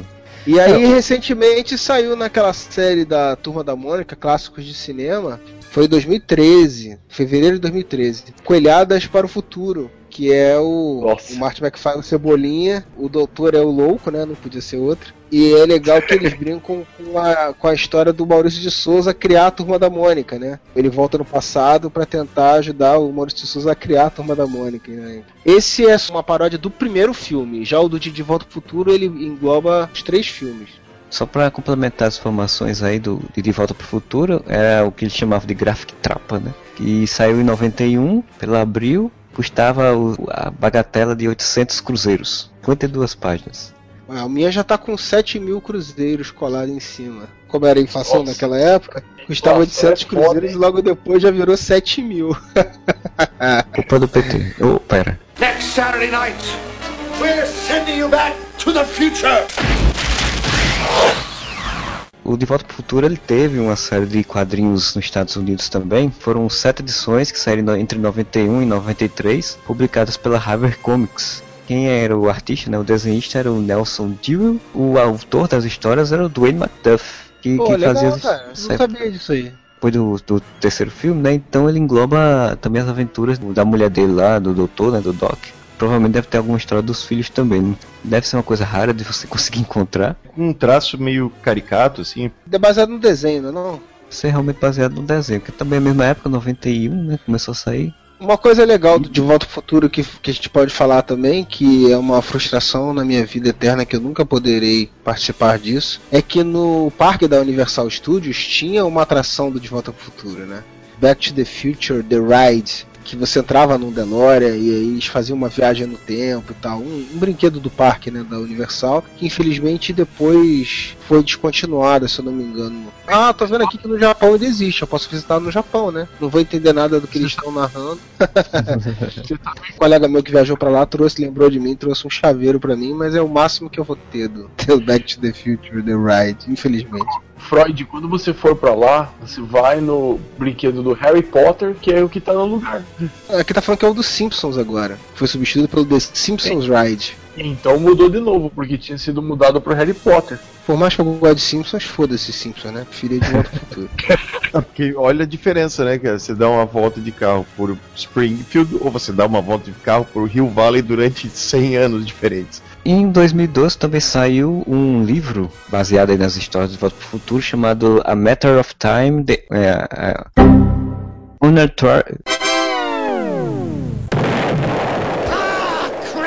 Meu inglês não é bom. OpenEnglish.com. Professoras americanas. 24 horas por dia. Unauthorized Back to the Back to the Future Future Lexicon. Lexicon. Isso aí. Escrito pelo Rich Handley, uma história oficial, né, do, no website lá do De Volta pro Futuro. E depois sai um segundo volume também, falando da cronologia em si, né, The Future, Back to the Future Chronology, escrito pelo Greg Mitchell e também pelo mesmo Rick Handley, né, que foi lançado em 2013. Tinha um projeto que eu não sei nem se- eu não sei se foi finalizado, se foi feito não, mas devia ser, que era um projeto de um musical, né, baseado no primeiro filme. Não, não. Foi anunciado para agora para 2015, né, para comemorar os 30 anos, aí utilizando as músicas lá da trilha original e tudo e Hobbs and Mask e o próprio Bob Gale envolvidos aí. Não dá. Então, de outras mídias, muito legal que foi feita pela Microsoft, que era o Dr. Brown, pegando um dos executivos da Microsoft, com o DeLorean passando toda a história da Microsoft, assim, é bem bacana esse vídeo na internet. Eles voltam do tempo até encontrar o Steve Jobs e roubar a ideia dele. Que nem o Almanac, né? Em vez de roubar o Almanac, ele roubou a ideia.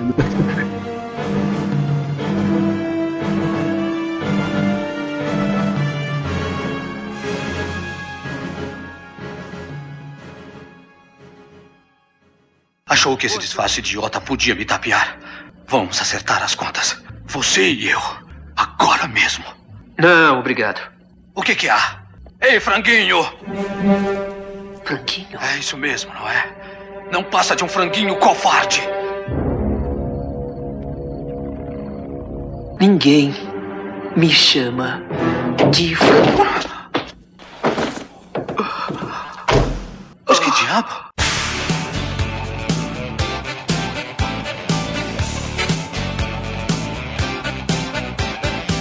Vamos falar agora dessa parte que nos cabe no latifúndio, que é o ano de 2015, né? Nós chegamos finalmente ao ano de 2015, o famoso longínquo futuro, o De Futuro de 2015, e Demoramos mais tempo pra chegar aqui do que Marty McFly, deixei diga-se de passagem. tá em voga, todo mundo comentando agora, é exatamente o que é que o filme previu e o que é que aconteceu, o que é que não aconteceu, né? O cinema ainda não está daquela forma com holograma, mas os hologramas hoje já são uma realidade. Você teve holograma até do Renato Russo num show do- da Orquestra Sinfônica, teve aquele holograma do Tupac no show lá. Holograma é uma coisa que vai pegar e vai continuar. E quando o Martin McFly ele vai jogar o fliperama lá no bar em 2015, o Frodo fala: Ui, que primitivo, ele usa a mão. Hoje em dia a gente tem o Kinect. Você não precisa mais segurar um controle para jogar videogame. Acertou. É, acertou, mas jogar videogame com a mão não é coisa de criança, né? Ainda é a principal forma de jogar, né? Mas. É que existiu, pronto. Vamos, vamos, ter, vamos ter um pouco de, de, de condescendência. Assim, eu vou falar as coisas que não deram certo. Cara, sabe o que, que é legal do, do futuro de 2015, do De Volta para o Futuro? É que, na verdade, é o futuro dos anos 80, né, cara? Como se pegasse os anos 80 Sim. e jogasse no futuro. É muito legal isso. Boné é tudo dele, muito new wave, né, cara? É um futuro muito new wave, né? Uma coisa que eles, que eles falaram que, que eles quiseram fazer o futuro, um futuro, entre aspas, otimista, né? Porque sempre que o pessoal retratava o futuro, aquele futuro, Futuro tipo bosta, né?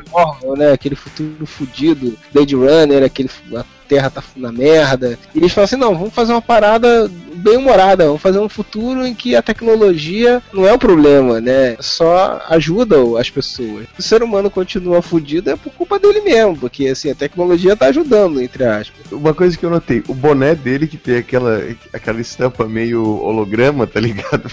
Vai se mexendo assim com rosa e verde e tal. Aquilo é muito anos 80, tipo, e olha Sim. como é moderno. Carros voadores. Carros voadores. Eu juro que se existissem carros voadores, eu teria um carro. Que eu não tenho carro porque não tem graça dirigindo no chão. Cara, Só mas tu já parou pra pensar a merda que seria? Aí Cara? mó legal. Carro é a coisa que mais mata é carro, cara. Aí o cara ainda faz carro voador, cara. Isso ia ser um caos completo, cara. Você imagina como já é difícil controlar o trânsito no chão, né? Imagine fazer vias aéreas, né? Puta, isso é inferno, cara. São Paulo, da tarde, com carro voador. Eu não ia ver o céu, né, cara? ia ser maneiro pra caralho.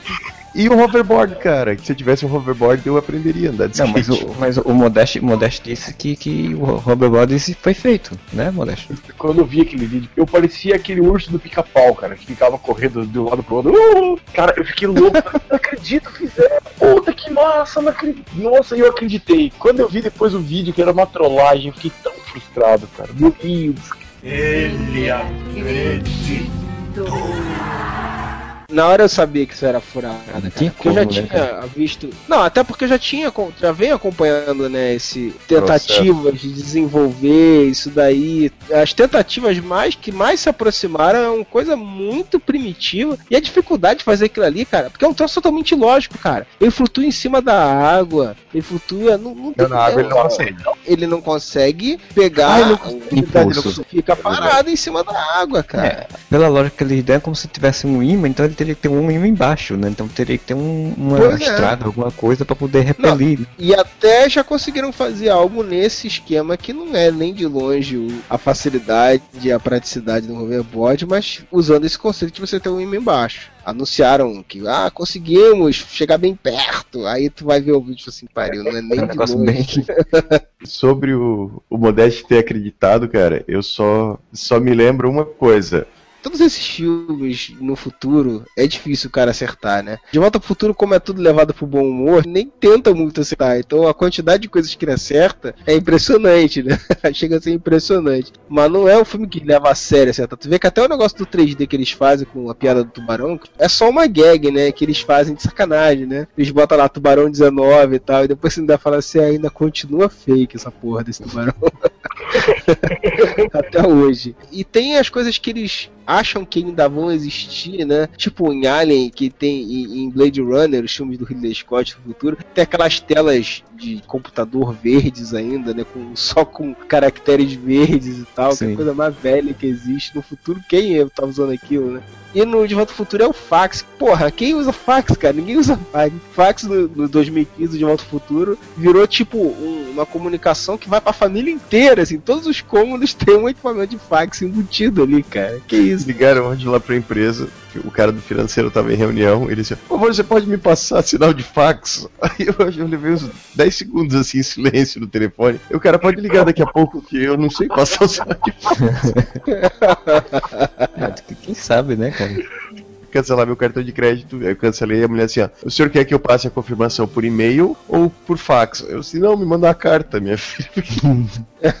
Faz o sinal de fumaça, que é mais fácil de eu receber do que um fax. Manda um telegrama. É um trombolho que na época era caro, né? Você tem, pra todo mundo tinha que ter e tal, mas que hoje em dia é uma coisa desnecessária, né? Existe ainda, mas não utilizado. Não, e é horrível, né, cara? O negócio sai tudo tremido, nunca passa direito a porra. Papel vagabundo. Tem uma impressora matricial, né? Cara, eu tenho canto que ainda usa, já vi canto que usa impressora matricial, assim, daquelas grandes, assim. Eu digo, como é que você ainda usa isso hoje em dia? Tem muita gente que utiliza ainda. É, pra contabilidade pra- usa pra- porque é só pra imprimir coisa ali de conta mesmo. De- O próprio recibo de pagamento de salário normalmente vem Cara, é isso coisas matriciais. E só eu queria usar duas gravatas? Pô, pô, cara, aquele casaco que seca automático é totalmente inútil, mas eu acho muito da hora, cara. Ah, não é inútil não, cara. É bom. Você Casar- não mora aqui na maldito sul, que de sol às duas da tarde, às duas e quinze tá uma tempestade com vendaval e chuva, às duas e quarenta e cinco tá 40 graus de novo. Esse casaco, tem uma empresa, agora não sei, não sei qual é o nome, que ela tava falando que estava tentando desenvolver pra esse ano ainda.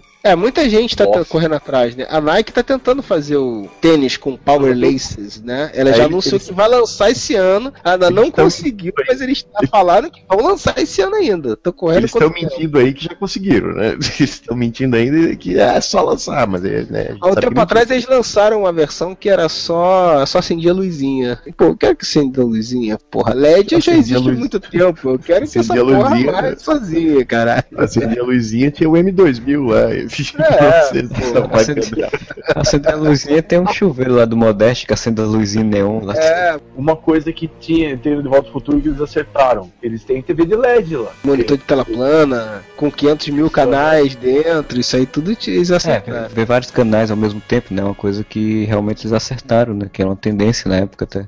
Ó, computador tipo tablet aparece, né? Embora isso daí tinha no, no Star Trek, se eu não me engano, também, né? Sim, sim. Comunicador já de mão, Charteco já tinha essas coisas. Skype, eles tinham Skype, cara.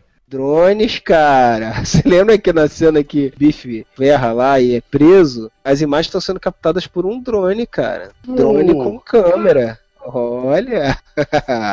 É, eles acertaram a mão em algumas coisas, assim. O comando de voz, que é uma coisa que acontece no filme, no segundo, e realmente hoje em dia é muito comum. O óculos de vídeo pessoal, que seria o Google Glass, né? Que apesar do Google Glass não ter dado muito certo. Já Ah, cancelaram, que só É. prova o atestado de trouxa pra quem comprou essa merda antes. Cancelaram o projeto, fecharam, vão tentar re- começar do zero. Eu quase comprei essa porra. Você é burro, cara, que loucura. Como você é burro. A videoconferência, né? Embora que isso daí seja uma coisa mais dos Jetsons do que do De Volta ao Futuro, né? As câmeras digitais, né? Porque assim, naquela época existia câmeras grandes, né? Até as câmeras finas sim. era uma coisa não tão comum. A Pepsi vai lançar uma garrafa igual aquela de 2015? Ah, eles vão aproveitar tudo que é produto, cara, pra fazer. Quero o Michael Jackson me atendendo e a hora que eu pedi, ela veio de dentro do balcão. Aí eu vou achar maneiro. Gambrigue com comeíne, cara. Eu quero muito isso. Pô, cara, eu queria um Mr. Fusion, cara. Porra, pra parar de pagar a gasolina que tá aumentando pra caralho aí, ó. E Ah, essa... botar banana. Vai no lixo, cata umas latinhas, uns gororoba, taca ali pronto, tá bastante. Era a revolução total da energia mundial. Ah, mas aí acabar com o pré-sal, a Dilma não ia gostar disso. Cara, isso explica um pouco uma coisa. Será que os caras que tentaram matar o Dr. Brown, na verdade, eram da indústria petrolífica, descobrindo que iria fazer o. Bem que no primeiro ele precisa do plutônio, ele precisava de plutônio no primeiro, né? O De Volta pro Futuro fosse feito hoje, com certeza o, o enredo se envolveria tecnologia, né? O roubo de tecnologia do Dr. Brown, porque é o que tá na moda, né?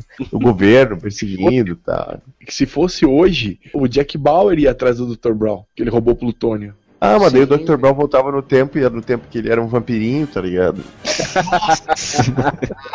Os drones eram usados em 2015 do De Volta ao Futuro pra fazer o cachorro passear também.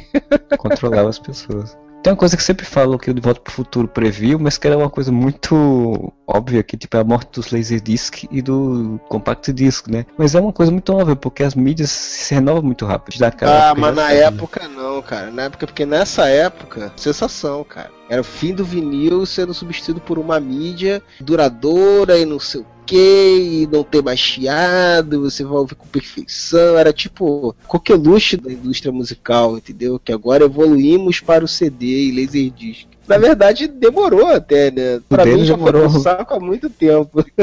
É, pra estar no lixão ali.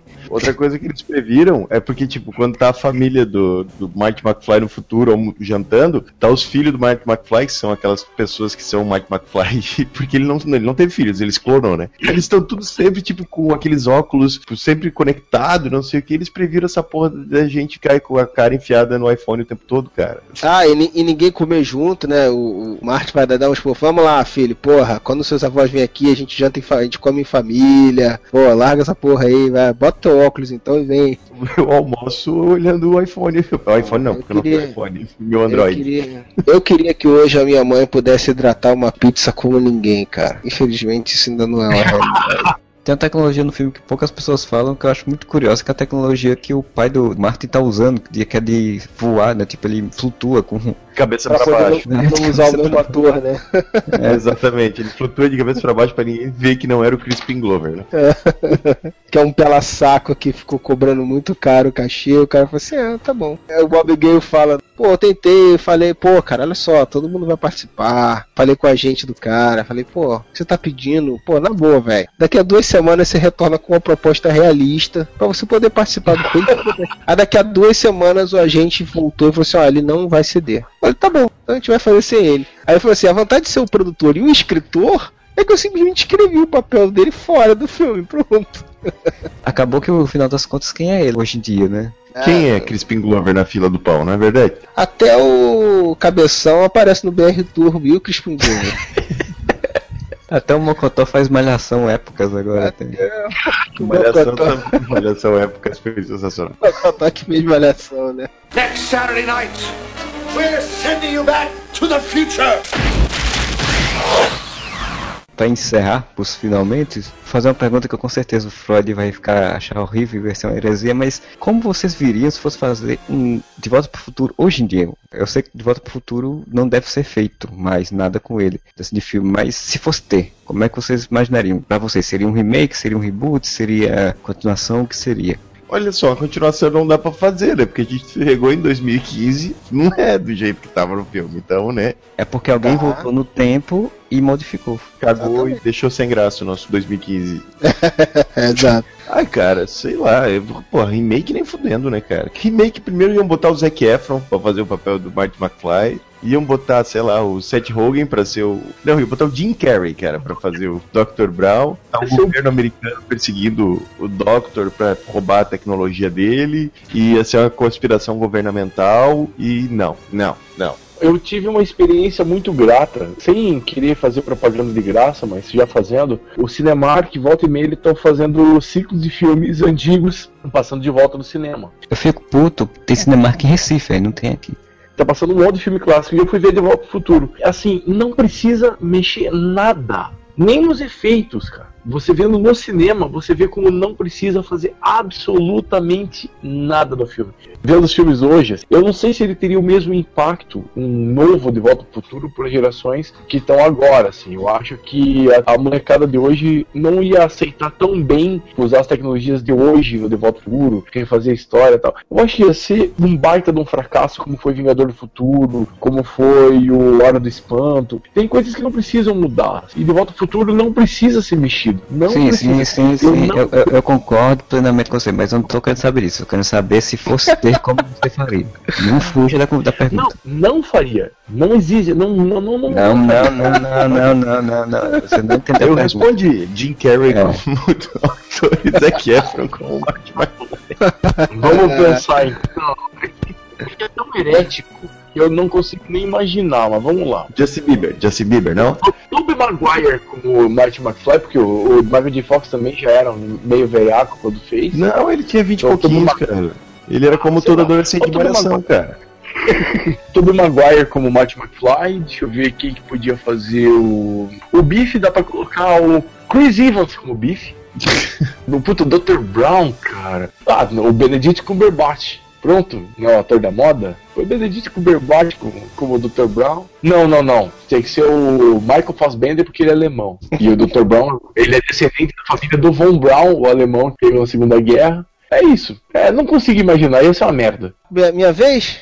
Olha só, vamos usar então, já eu exercício de criatividade, então vamos usar criatividade. Remake, qualquer remake que eles fizeram, cara, não tem como, vai ser muito irrelevante. Então, se é pra gente pensar em como dá pra fazer algo, não pode ser um remake. O Bob Gale e o Robert Zemeckis ia querer minha cabeça. Mas eu colocaria um roteirista muito Zé Piroca da ideia, tipo um Charlie Kaufman desse, e o mesmo cast, cara. Botaria o Christopher Lloyd, botaria o Marty McFly, pra fazer um roteiro que não tenha nada a ver com porra nenhuma. Tipo assim, os efeitos do, da viagem no tempo deixaram ele com, com Parkinson, bem louco, assim, que não tem a pé nem cabeça com porra nenhuma, que alguém mudou o assim. tempo. E aí, é, tipo, aí várias voltas no tempo e várias coisas diferentes que vão mudando. Uma coisa totalmente sem nexo, sem pé nem cabeça. Poderia ser algo no mínimo interessante pelo inusitado. É a única forma que eu vejo de fazer alguma coisa de, de volta pro futuro, assim, sem ser uma heresia completa. Porque isso seria uma heresia, pelo menos seria interessante, curioso, É, né? de ver. Sendo, sendo Charlie Kaufman, no final do filme seria ele escrevendo um roteiro pro cinema que pediram pra ele fazer, mas que ele ainda não entregou, mas aquilo Isso. tudo. Com certeza. Ele voltou pro passado pra entregar o roteiro pra ele mesmo. Uma parada tipo Birdman, assim, mas que o Michael J. Fox, na verdade, é perseguido ainda por esse papel até hoje. Mas aí aparece um cara realmente com a máquina do tempo e leva ele, e aí faz uma história bem louca, assim. Aí dá, aí rola. Esse podia ser um filme do Terry Gilliam também, né? Pode, o Terry Gilliam é louco o suficiente pra isso. Cara, eu fosse fazer um filme, eu ia fazer um filme de continuação, onde o Eric Stoltz vinha pra nossa realidade de duas. Ou ele seria o, personagem principal, sendo como se fosse futuro, a realidade onde ele foi o ator, que até fizeram uma história em quadrinho, tem um projeto que ele fazia uma história em quadrinhos nisso, que ele nunca deixou, nunca de- tinha deixado de ser o ator, tinha sido o ator de Volta ao Futuro. Ou ele vinha pra nossa realidade pra fazer exatamente isso que o Freud falou, tipo, vinha atrás de Michael J. Fox pra resolver alguma pendenga muito grande. O Michael J. Fox tem Parkinson por causa das viagens no tempo, então, tipo, fazer Cara, o Eric bem- Stoltz rouba o DeLorean, volta pra 1985 e pega o Jake Fox de fazer o filme. Isso ia ser da hora, hein? Eu não sei se naquele podcast de atores substitutos a gente tinha essa informação, eu lembrava dessa informação, ou até se eu falei isso. Os caras queriam primeiro o Michael J. Fox não pegaram. Aí acabou sendo o Eric Stoltz. Eles testaram também o C. Thomas Howell. Você lembra do C. Thomas Howell? Que fez uma participação em Espetacular Homem-Aranha. Sim, Foi- é, que fez várias comédias de adolescente na época. E Thomas Howell não seria tão bom quanto J. Michael J. Fox. Fox, mas ele não seria tão podre quanto o Eric Stoltz, né? É porque teve um executivo que vetou e disse que tinha que ser o Eric Stoltz. Se ele ficar ruim, vocês podem voltar tudo e começar de novo. E aí Foi o que ficou uma merda. Mas se eles tivessem colocado esse Thomas Howell, não teria sido tão ruim, cara. O Michael J. Fox não seria o Martin McFly. Falando em atores que nos anos 80 faziam papéis de adolescente, se fosse o Charlie Sheen, Martin McFly, Poderia. ele não ia impedir o velho Biff de entregar o, o livro pro novo Biff, cara. Porque ele ia adorar aquele puteiro em que o Biff morava. É, exato. Ele ia chegar lá Mas e a verdade tem que ser em cocaína e foi. Se fosse o Charlie Sheen, nem teria o segundo e o terceiro filme. Porque ele teria feito tanto sucesso tão precocemente, ele já teria despirocado, não ia nem fazer os outros dois, cara. Ai, morrido. já ia ter brigado com o Zemeckis, ia fazer um barraco, ia ser uma merda. O Charlie Sheen, só pra falar, ele fez uma participação, acho que foi em Community, acho, se eu não me engano, ou foi alguma série atual, em que ele reprisa o papel dele em Curtindo a Vida Doidado. Ah, eu vi falar Ah, é isso. da droga? Do drogadão, Drogas? né? Foram os dois melhores papéis da vida dele. Foi esse e foi o Top Gang, que ele fez dois filmes do Top Gang. Vocês têm mais alguma coisa ainda pra falar, ou citar, relembrar, ou prever pra daqui a 30 anos no futuro? Mas o futuro teria muita coisa pra gente falar, né? Principalmente esse ano, né, 2015, que é o futuro do De Volta para o Futuro. Teria muita coisa, mas eu acho que tá de bom tamanho, assim. Eu acho que se alguém por acaso ouviu esse podcast e não viu De Volta para o Futuro, é doido de pedra, né? Se fudeu porque não foi nem um pouco didático, né? A gente não citou um monte de coisas legais, cara, que tem no De Volta ao Futuro, um monte de gags, um monte de coisa, mas não vale a pena, cara. Veja. E de preferência, veja o filme, procure na internet, com a dublagem da BKS, que é muito melhor que a dublagem que tem no DVD, mas muito melhor. E eu queria dizer também que o De Volta ao Futuro teve uma grande relevância e foi mostrar como o Michael J. Fox é um tremendo de um ator. Pô, eu já gostava dele naquele Caras e Caretas, cara. Aquele seriado que ele fazia o filho conservador e Ike Batista, Aécio Neves, assim, da vida. O Freud não entendeu a piada, né? Porque a piada é ruim, né, Modeste? Não é que pessoa não entendeu. Não entendi mesmo, não. O que, que foi? Tremendo ator. Ah, um tremendo, é, não. Tá certo, né? Então, pra fechar, eu queria contar um caos. Uns dois anos atrás, um amigo meu, que trabalha comigo, inclusive, grande abraço, Leonardo, ele estava no posto de gasolina, pô, estavam lavando o carro dele, e ele estava ali esperando, tomando uma cervejinha ali, de início de tarde de sábado. Quando ele vê, tô de sacanagem, cara, isso aconteceu mesmo. Ele vê o cara correndo, muito, cara, tipo, virando a esquina correndo, correndo, correndo, parou na, na frente dele, o cara olhou pra ele assim, ó, cara, que dia é hoje? Aí o Léo, ah, sei lá, 10, dia 10, cara, sábado. 10 do quê? 10 de maio. Aí o cara, mas de que ano? 2013. Aí ele olhou, ai caralho, e saiu correndo, tipo, de volta. Cara, esse é um troll muito foda, cara. Eu fico com vontade de fazer isso, só se cara. viesse um velhinho depois correndo para assim, na frente dele e falasse, Grande Scott, você viu o paizinho vindo por aqui?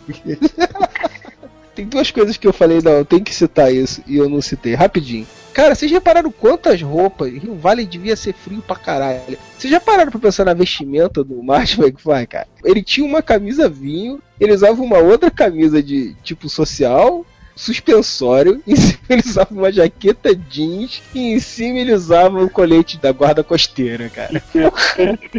que é moda agora. 20 minutos se vestindo, cara. Que porra de vestimenta é essa, cara? Que o cara usa, bicho. E outra coisa, cara, que a gente não falou do, do, do- do segundo filme que eu acho muito foda. É a luta dele pra conseguir a revista, cara. E quando ele pega a revista é ulala, cara. É que eu ri muito daquilo. Ulala. Ulala. Aquela me mijei de rir no cinema vendo isso, cara. É, cara, eu só queria dizer que ele viaja no tempo na madrugada de 25 de outubro de 1985 e a viagem do tempo dele para o futuro é 21 de outubro de 2015. Então outubro é um mês que eles gostam mesmo de viajar. Mês do meu aniversário, tá certo. Tudo a ver. Já depois tem. Pois então, a gente vai ficando por aqui com essa viagem, como o Freud falou, nada didática, né? Então, muito confusa e louca, mas espero que vocês tenham gostado. Semana que vem tá de volta. Entre lá no Facebook barra Areva, no Twitter arroba Areva também. Mande mensagem pro contato arroba areva.com. Esperamos vocês semana que vem. Um Areva pra todos. 1.21 gigawatts!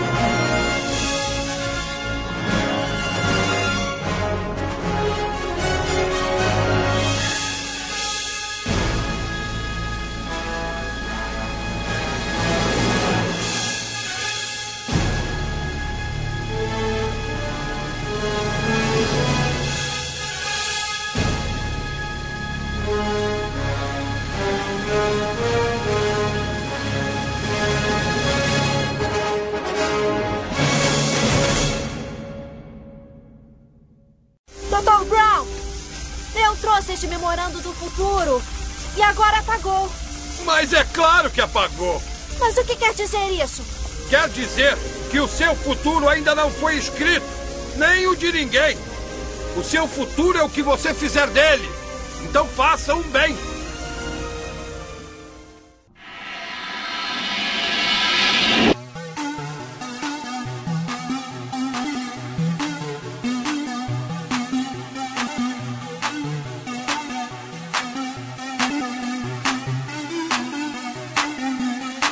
Leitura de comentários, começando, dessa vez nós estamos fazendo uma leitura de comentários especial no podcast, porque a gente já tinha retirado elas para o momento Areva, mas como está acumulado, tem muito comentários para ler, que a gente passou um tempo aí sem fazer essa leitura de comentários, então a gente está fazendo agora e colocando aquele podcast que já deve estar gigante, mas mesmo assim vocês vão ficar ouvindo todos atentos, porque todo mundo adora a leitura de comentários, todo mundo ama isso. É a volta no tempo da leitura de comentários, ah, de acordo com o tema, tá vendo? É isso aí, como vocês viram, então, o senhor Freud já está por aqui e o senhor Moura. Eu não tava, mas daí vocês me falaram no dia seguinte que tinham lido os comentários, aí eu voltei no tempo e voltei a tempo de conseguir ler os comentários ainda. Agora vamos começar pelo início, como diz o, o poeta, pelo momento Areva 8, que era falando sobre Smiths, Legos e mundos selvagens. Só tem três comentários, então fica com um comentário para cada, basicamente. Então, Freud, escolhe um comentário aí e fala o seu. Essa daqui do One Master, um parque de diversões para adultos. Essa frase precisa terminar com um selo modesto de qualidade. Eu não lembro qual o contexto dessa frase no, no momento Areva, vocês lembram? Eu não lembro mais não, cara, faz muito tempo já. Também não lembro. Sempre dá, né, pra modestizar as coisas, né? Não podem gourmet- gourmetizar as coisas. A gente modestiza as coisas. Moura, você escolhe qual dos outros dois que sobram aí. Eu escolhi aqui do One Master, que também, né? One Master fez dois comentários dos três que a gente tem. Foi direcionado à minha pessoa, então eu acho, no mínimo, obrigação minha ler. Ele falou: Moura, deixe-me concordar com você. Ele botou monóculo, né, pra fazer essa. comentário. Gourmetizado. Gourmetizado, gourmetizado. A crescente na qualidade de Agents of Shield foi surpreendente. Só espero que o Ward não volte para o lado da Shield e permaneça como vilão. Isso aqui foi comentado faz um tempinho, já três meses atrás. E véi, vou te dizer que tá melhor ainda agora, depois do hiato, agora que tem os X-Men, quer dizer, tem os Inumanos né, em Agents of Shield, tá melhor ainda. Por sinal, os últimos episódios, né? O último episódio tem até um- um- uma versão noturno a la Superman, que com o casaco do Constantino, né? E ainda, e ainda é o sem olhos como Ciclope. Eu achei muito maneiro, cara, que personagem foda. Eu acompanho pelo Netflix. Eu ainda estou no final da primeira temporada. Alô, Netflix! Ou vamos pagar um jabá pra gente, ou vamos atualizar essa porra, né, caralho? Eu acho que o Netflix tinha que pagar um mês de graça pra gente, de tanto que a gente fala.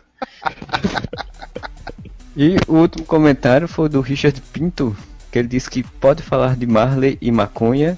Eu não vou lembrar o contexto ainda, faz tempo. Pois moro na Jamaica brasileira, ele não diz onde é, mas eu também não sei onde é a Jamaica brasileira. E sobre os irmãos Smith, a Willow é declaradamente fã de Rihanna, que nunca escondeu curtir um cigarrinho natural. Pra ele é que os Smiths são tudo maconheiros loucos, por isso que são tudo doidos desse jeito.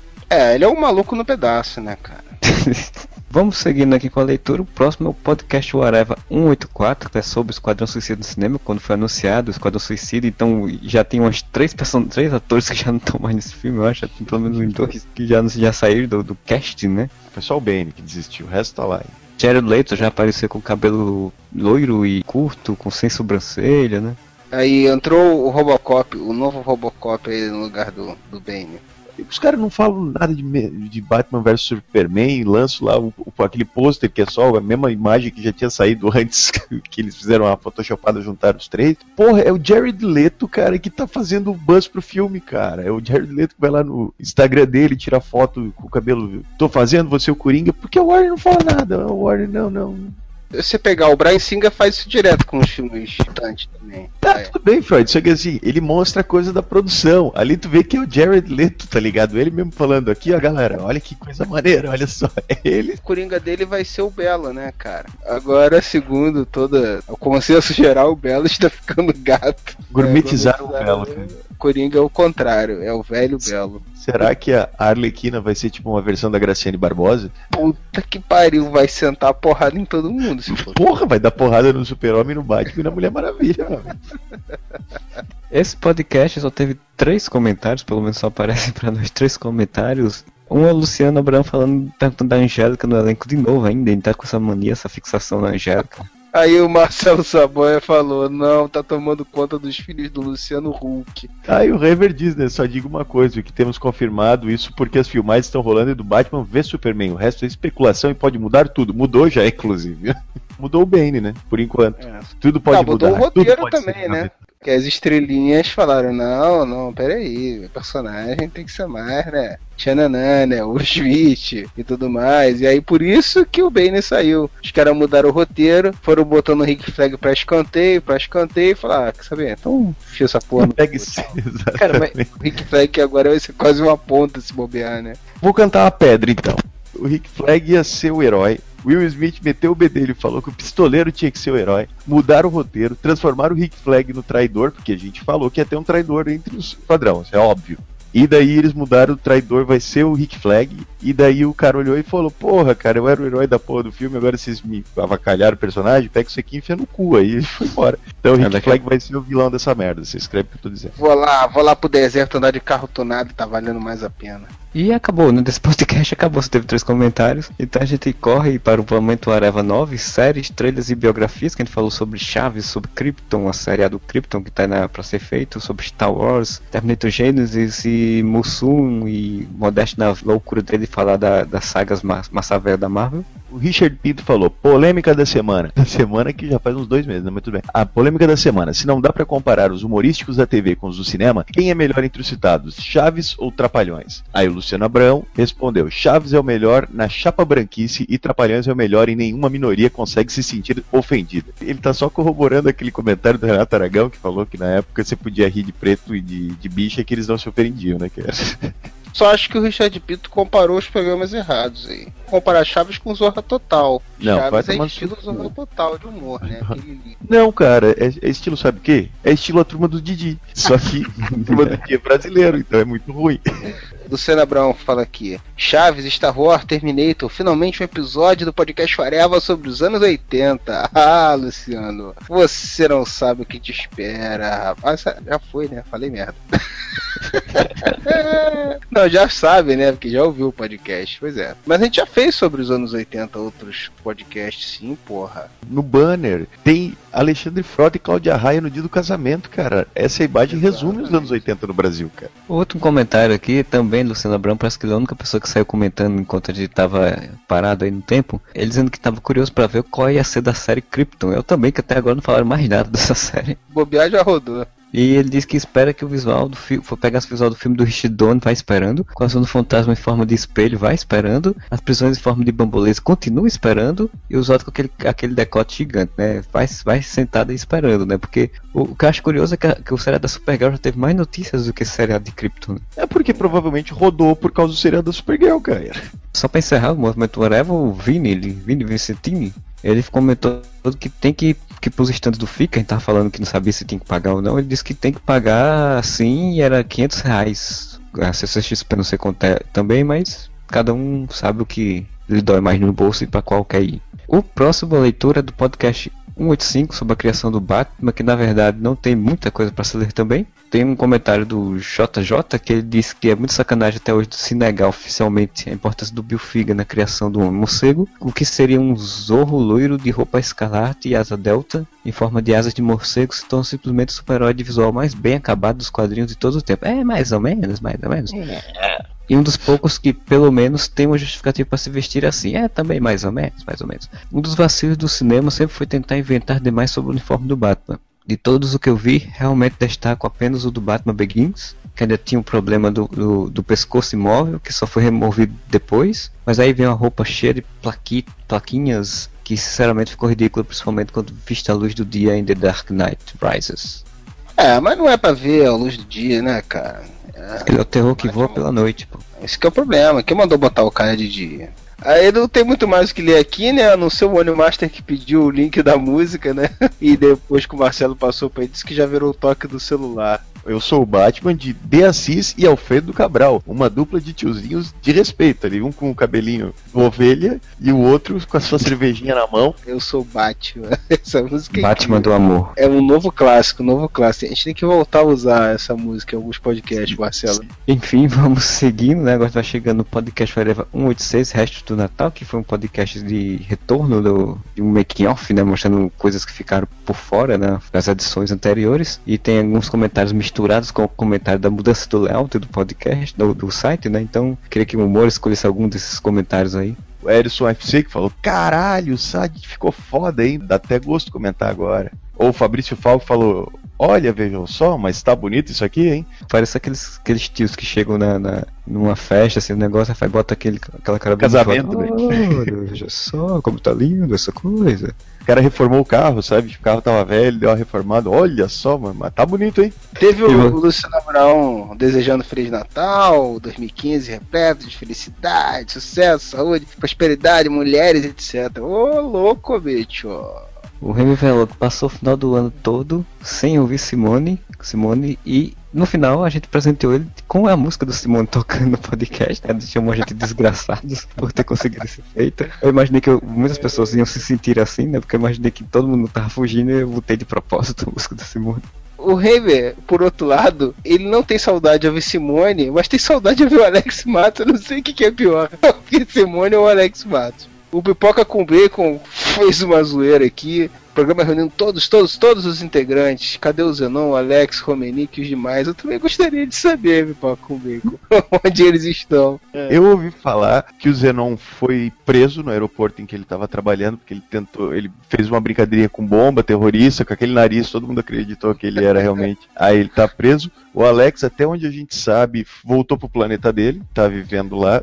E o Romenick, ele se perdeu em uma orgia na Transilvânia, a gente não ouviu mais falar dele. Vou te atualizar o que aconteceu, cara. É, é um pouco triste. O Romenick, ele ficou muito deprimido, porque ele estava em busca de um verdadeiro amor na vida dele. E como ele não tá encontrando esse verdadeiro amor, ele deixou a barba crescer e virou lenhador, cara. Se isolou na mata. Praticamente um eremita.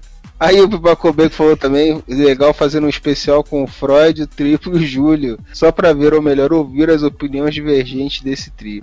Eu não tenho três personalidades, cara. É a mesma merda em todas elas. Não tem opinião divergente, cara. É só nomes diferentes, sabe-se lá por quê.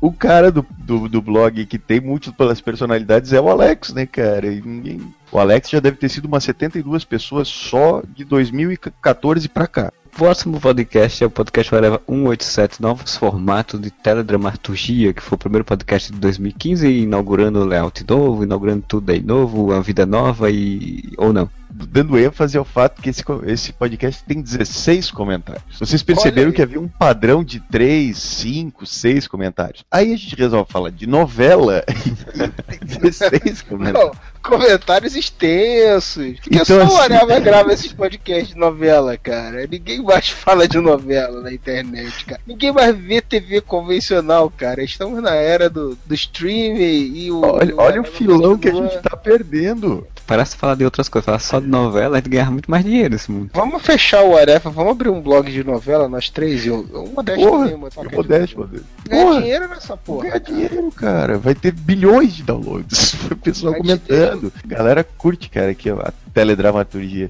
Aqui o Coruja, o elegante, que está com um belo avatar com um terno aqui. Ele comentou: curti a mudança de layout do site, vou ouvir o podcast e sejam bem-vindos. Obrigado, espero que tenha gostado. Obrigado. Volte sempre, obrigado pela preferência. Obrigado, nobre amigo. É elegante, realmente. Dr. Griffin, praticamente o Rubens Evaldo Filho da novela. Aos 10 anos, as novelas começaram a apresentar personagens mais bem construídos e deixaram os mocinhos e bandidos mais ambíguos. Mas mesmo assim é um tipo de mídia maçante para mim. O desenvolvimento dos temas que eles abordam, se forem levados até o final e não forem esquecidos em nome da audiência, são rasos e tratados com filosofia de boteco. Além disso, não curto essa coisa de estar acompanhando a parte dramática da história e de repente cortar para o núcleo humorístico, que volta e meia parece um sketch do Zorra Total com mais verba. Às vezes com menos. Mesma coisa me incomoda nos filmes da Marvel. O Rock Santeiro era a única novela que não me incomodava com essa alternância, pois as, as situações eram, de modo geral, tragicômicas. Também tenho dúvidas se as novelas permanecerão. O Dr. Griffin, eu vou dar um toque assim. Permaneceram com M é passado, permanecerão a OTIL é futuro. Existindo no formato atual. O folhetim é parte da cultura brasileira há mais de 100 anos. Sério? Ah tá, quando era publicado nos jornais, olha, eu já querendo criticar o cara sem terminar de ler. E deve apenas sofrer nova mutação. Já tive vários alunos que me disseram que novela era coisa de velho, mas até aí esses estavam vendo umas porcarias ainda piores no YouTube. Um Cara, comentário é o comentário mais abalizado da história do Aré. Parabéns, Dr. Griffin. Dr. Griffin perguntou cadê a Angélica e seu vegetarianismo fake. Ok, ok, sejam bem-vindos de volta. O Richard Pinto perguntou se, o- se o velho Modeste era noveleiro. Aproveitar para deixar nossa homenagem ao velho Modeste. E aí o Luiz Modeste respondeu e tal, que ele adorava a novela. O Luciano Abraão falou: a última novela que eu assisti foi o Cravo e a Rosa. Está entre as minhas preferidas, junto com Vamp, Top Model e Gata Comeu. Alco Santeiro Biamado são extraordinárias obras de Dias Gomes. Pena eu ser muito novo para acompanhá-las. Faltou falar de caça-talentos, nem que fosse para colocar a Angélica no banner. Caralho, bicho. Olha só, nova regra, cara. Não vamos mais falar o nome da Angélica. Combinado assim, que tá foda, cara. Ou então fazer um podcast com a Angélica. Aí sim, aí seria um medo. Falando sobre vaias em faculdades, esse tipo de coisa. O povo não é bobo, abaixa a Rede Globo. É genialidade. O Todd fala assim, aí sim, um tema assaz relevante, pra tu ver como novela realmente é um nicho que o Areva não pode deixar de lado. Há projetos, há projetos. O Oni Master fez um comentário aqui que ele disse que, olha, eu fiquei muito perdido depois de Vamp. E o Todd falou, cara, depois de Vamp só assisti as novelas com o Pescador Parrudo. Ficou muito perdido como, Oni Master, assim? em que sentido você ficou muito Sei lá, não se encontrou mais. É, Acabou o Vamp, ele lado, perdeu o assim. sentido de vida. É, eu acho que ficou desolado, assim, com o final, não aceitou o final, e depois não veio mais nada que preste, aí ele ficou meio, ficou desgostoso. E aí depois ele falou que vocês precisaram lembrar de quando a Globo tentou trazer de volta os festivais da canção, lá no começo dos anos 2000. Aquilo foi vergonhoso e realmente aquilo foi triste, que era o, o Serginho Grossman apresentando. Sou adolescente de 90 anos. O Henver, ele disse que adorou esse podcast. Foi um comentário que ele falou. Agradecemos seu, sua adoração. O Richard Pinto falou que as poucas vezes que mudaram algo normalmente não foi sucesso, pois o público gosta das novelas todas iguais. O Alduin disse que fazia algum tempo que não vinha por aqui no, no Areva, né? Então ele sempre espera por um podcast do tipo o 177, jornalismo da internet. Finalmente alguém que gostou desse tema. E ele dizendo que tá baixando o podcast ainda, né? Então não, não voltou pra dizer se gostou ou se não gostou.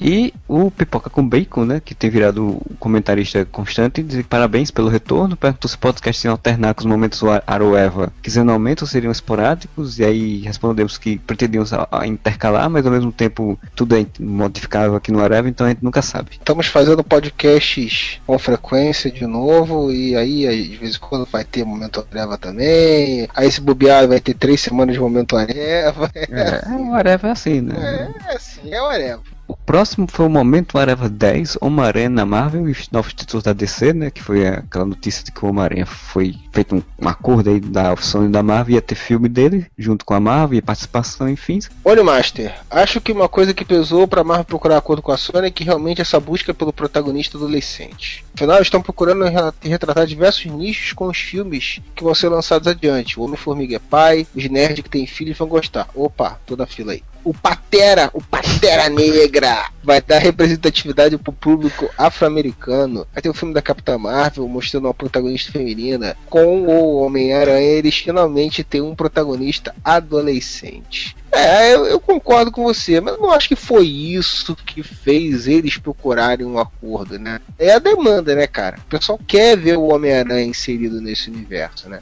E a Marvel quer recuperar esses personagens de volta, né, cara? Então, se ela pudesse, ela fazia isso com todos os outros personagens. Só que com outro estúdio, principalmente a Fox, né? Eles são tratados. Então, Richard Pinto aqui falou: duvido muito que a guerra civil do cinema tenha algo a ver com a parada das identidades, ou mesmo do registro. Acho que deva ter alguma coisa com o que está sendo falado em Agents of Shield, onde já foi falado, com o fim da Shield, o Stark vai entrar para a segurança privada, tentando substituí-la. Richard Pinto, meu amigo, eu concordo com você, não vai ter a ver com identidade secreta, convenhamos, no universo Marvel até agora, ninguém tem identidade secreta, né? Só vai ter a partir do Demolidor, depois do Homem-Aranha. Não vão fazer uma guerra só para duas pessoas tirar a máscara.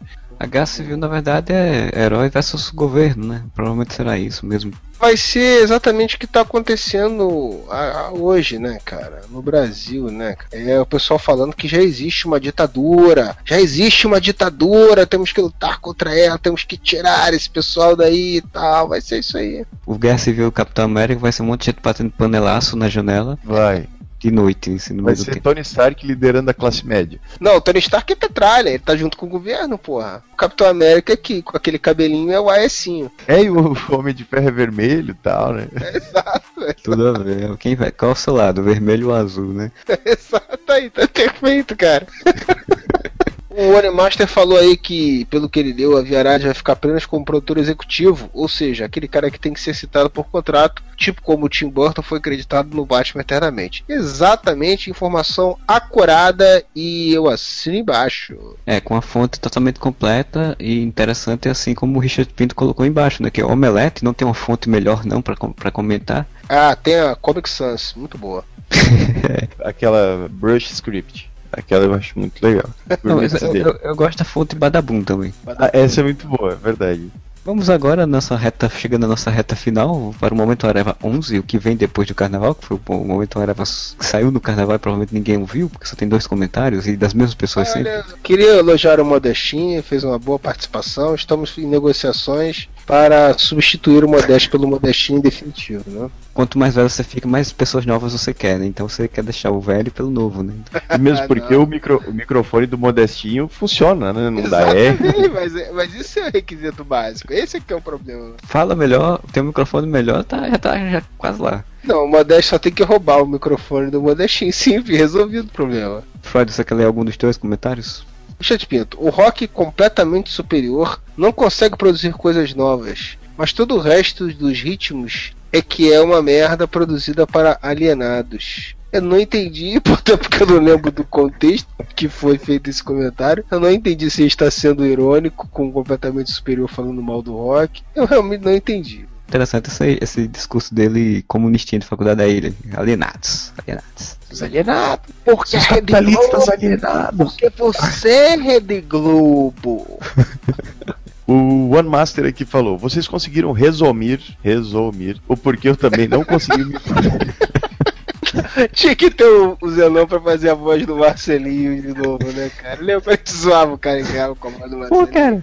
Resumir o porquê eu também não consegui me empolgar com o trailer novo do Quarteto Fantástico. Ah, apesar de não achar o trailer ruim e até me fazer pensar que o filme pode ser bom, mas nada me fez ver o quarteto dos quadrinhos ali. Visualmente, ligamos o filme a vários outros que saíram recentemente, mas não encontramos nenhum elemento dos quadrinhos. Então vamos para o último, finalmente, que é do debate balizado Areva 188, Gastronomia Gourmet. Como muito bem citado, precisamente citado pelo Luciano Brown, não é comentários, é seleção de feedbacks relacionados a opiniões dos sommeliers, sommeliers quanto aos colóquios anteriores. Inclusive é isso que a gente está fazendo agora. Não existe mais leitura de comentários, só vai ter seleção de feedbacks relacionados a opiniões dos sommeliers quanto aos colóquios anteriores. pipoca com bacon. Na saída da exposição da Rom Wack, Mueck, São Paulo, tinha não só as food trucks, mas também as bike foods. Bike foods, cara. Prevejo as padarias reutilizarem essa ideia, porque antigamente, logo pela manhã, passavam nas ruas as bicicletas com um cesto enorme e variedade de pães à venda. Velho, o caminhão da pamonha vai virar o que daqui a pouco, né, cara? Carro da pamonha. Corn car. Não, e não vai ter mais o cara gritando pamonhas fresquinhas e gostosas, olha pamonha. O cara vai ter que fazer um jingle. Parece que o caminhão do gás agora não vai passar tocando aquela musiquinha ainda, mas vai ser uma orquestra. E o outro comentário que tem aqui é da Julie, que eu acho que essa pessoa é uma pessoa garbosa, inteligente e de alta informação. Gaguejou e tudo, ó. Ficou emocionada. É emoção, a vida é muito emocionante. Ela disse que sobre sorvetes, a Que Bom tem uma linha de napolitanos que não são. Que não são os A tradicionais. luz dos olhos teus e a luz dos olhos meus resolvem se encontrar. Como ela disse sobre sorvetes, a Que Bom tem uma linha de napolitanos que não são os tradicionais chocolate, baunilha e morango. Olha aí, eu falei, eu falei, eu falei isso no podcast, viu? É branco ao leite meio amargo, viu? Valeu, Júlia. Isso aí. E esse nuts aí, frutas vermelhas, são mais caros. Esses aí já são os mais doces, Mais mas são mais salgados ao nosso bolso, se eu não me engano. Não, mas eu fiquei com vontade de comer esse de chocolates aí, branco ao leite e meio amargo, porque eu gosto de chocolate meio amargo. Não consigo gostar do chocolate meio amargo, e nem gosto muito de branco. Eu gosto do amargo, na verdade. Não gosta de vinho seco, ele não gosta de meio amargo. que É um cara muito pra frente, é um cara muito alegre, né, cara? Só que é. Eu, eu diria que é um paladar provinciano.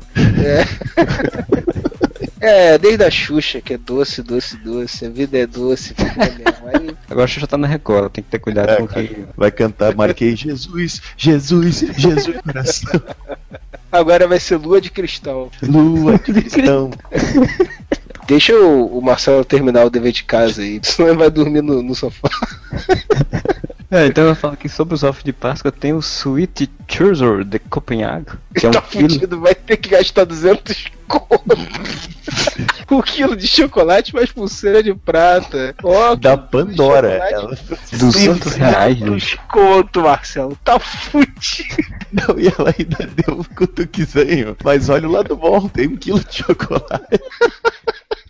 E ela diz que agora vai ali comer lombo grelhado regado com molho de cebola agridoce ao leito de salada tropical e guarnecido, guarnecido é uma palavra bonita, hein? De ovo pochê e arroz integral. Olha só, refeição de garbo e elegância. Cara, Ovo lombo pochê. grelhado. Não, o lombo grelhado não me impressionou, me impressionou foi que estava ao leito de salada tropical. Ca- Caralho, Exato. cara. Toque de classe. Um toque de Bicho, classe. A mulher, sempre, a mulher sempre traz um toque de classe na vida das pessoas. Fala aí, Marcelo. É verdade, isso eu concordo.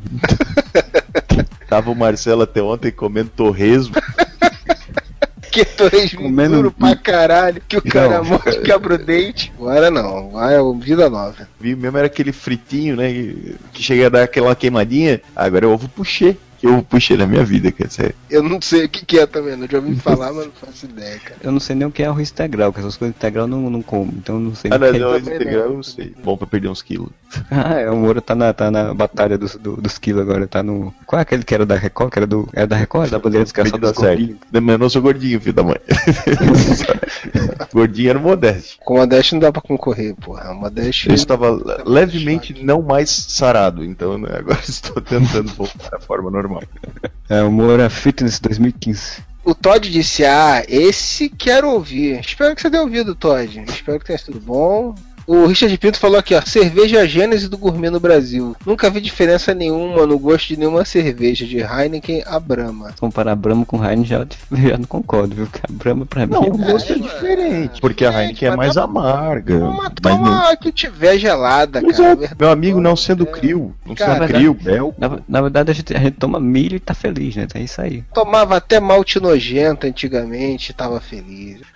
Então, terminamos essa leitura de comentários, podcasts, de vários podcasts, na verdade. Esperamos conseguir ler mais rapidamente os comentários, não atrasar tanto. E você já sabe todas as firulas, né? De Facebook, Twitter, contato.areva.com. O Google Mais que vai acabar, a gente acabou de criar um Google Mais e o Google Mais tá acabando. É, não existe mais quase Google Plus, então tá lá também, vocês procurem, não vai ter quase atualização porque aquilo ali não funciona. Ah, mas vou dizer também, se vocês quiserem que a gente leia os comentários, comentem aí nessa porra também, né, cara? Que, cara, escuta ali, a gente vê que tem um monte de download e o pessoal não escuta, não comenta. Entra ali na porra do, do blog ali, não assina só o feed, entra no blog ali e comenta. Nem que seja pra dizer, ó, comentei aqui, seus filhos da puta, agora leia. Faz como o Daniel HDR, sai dos feeds. Até mais e whatever.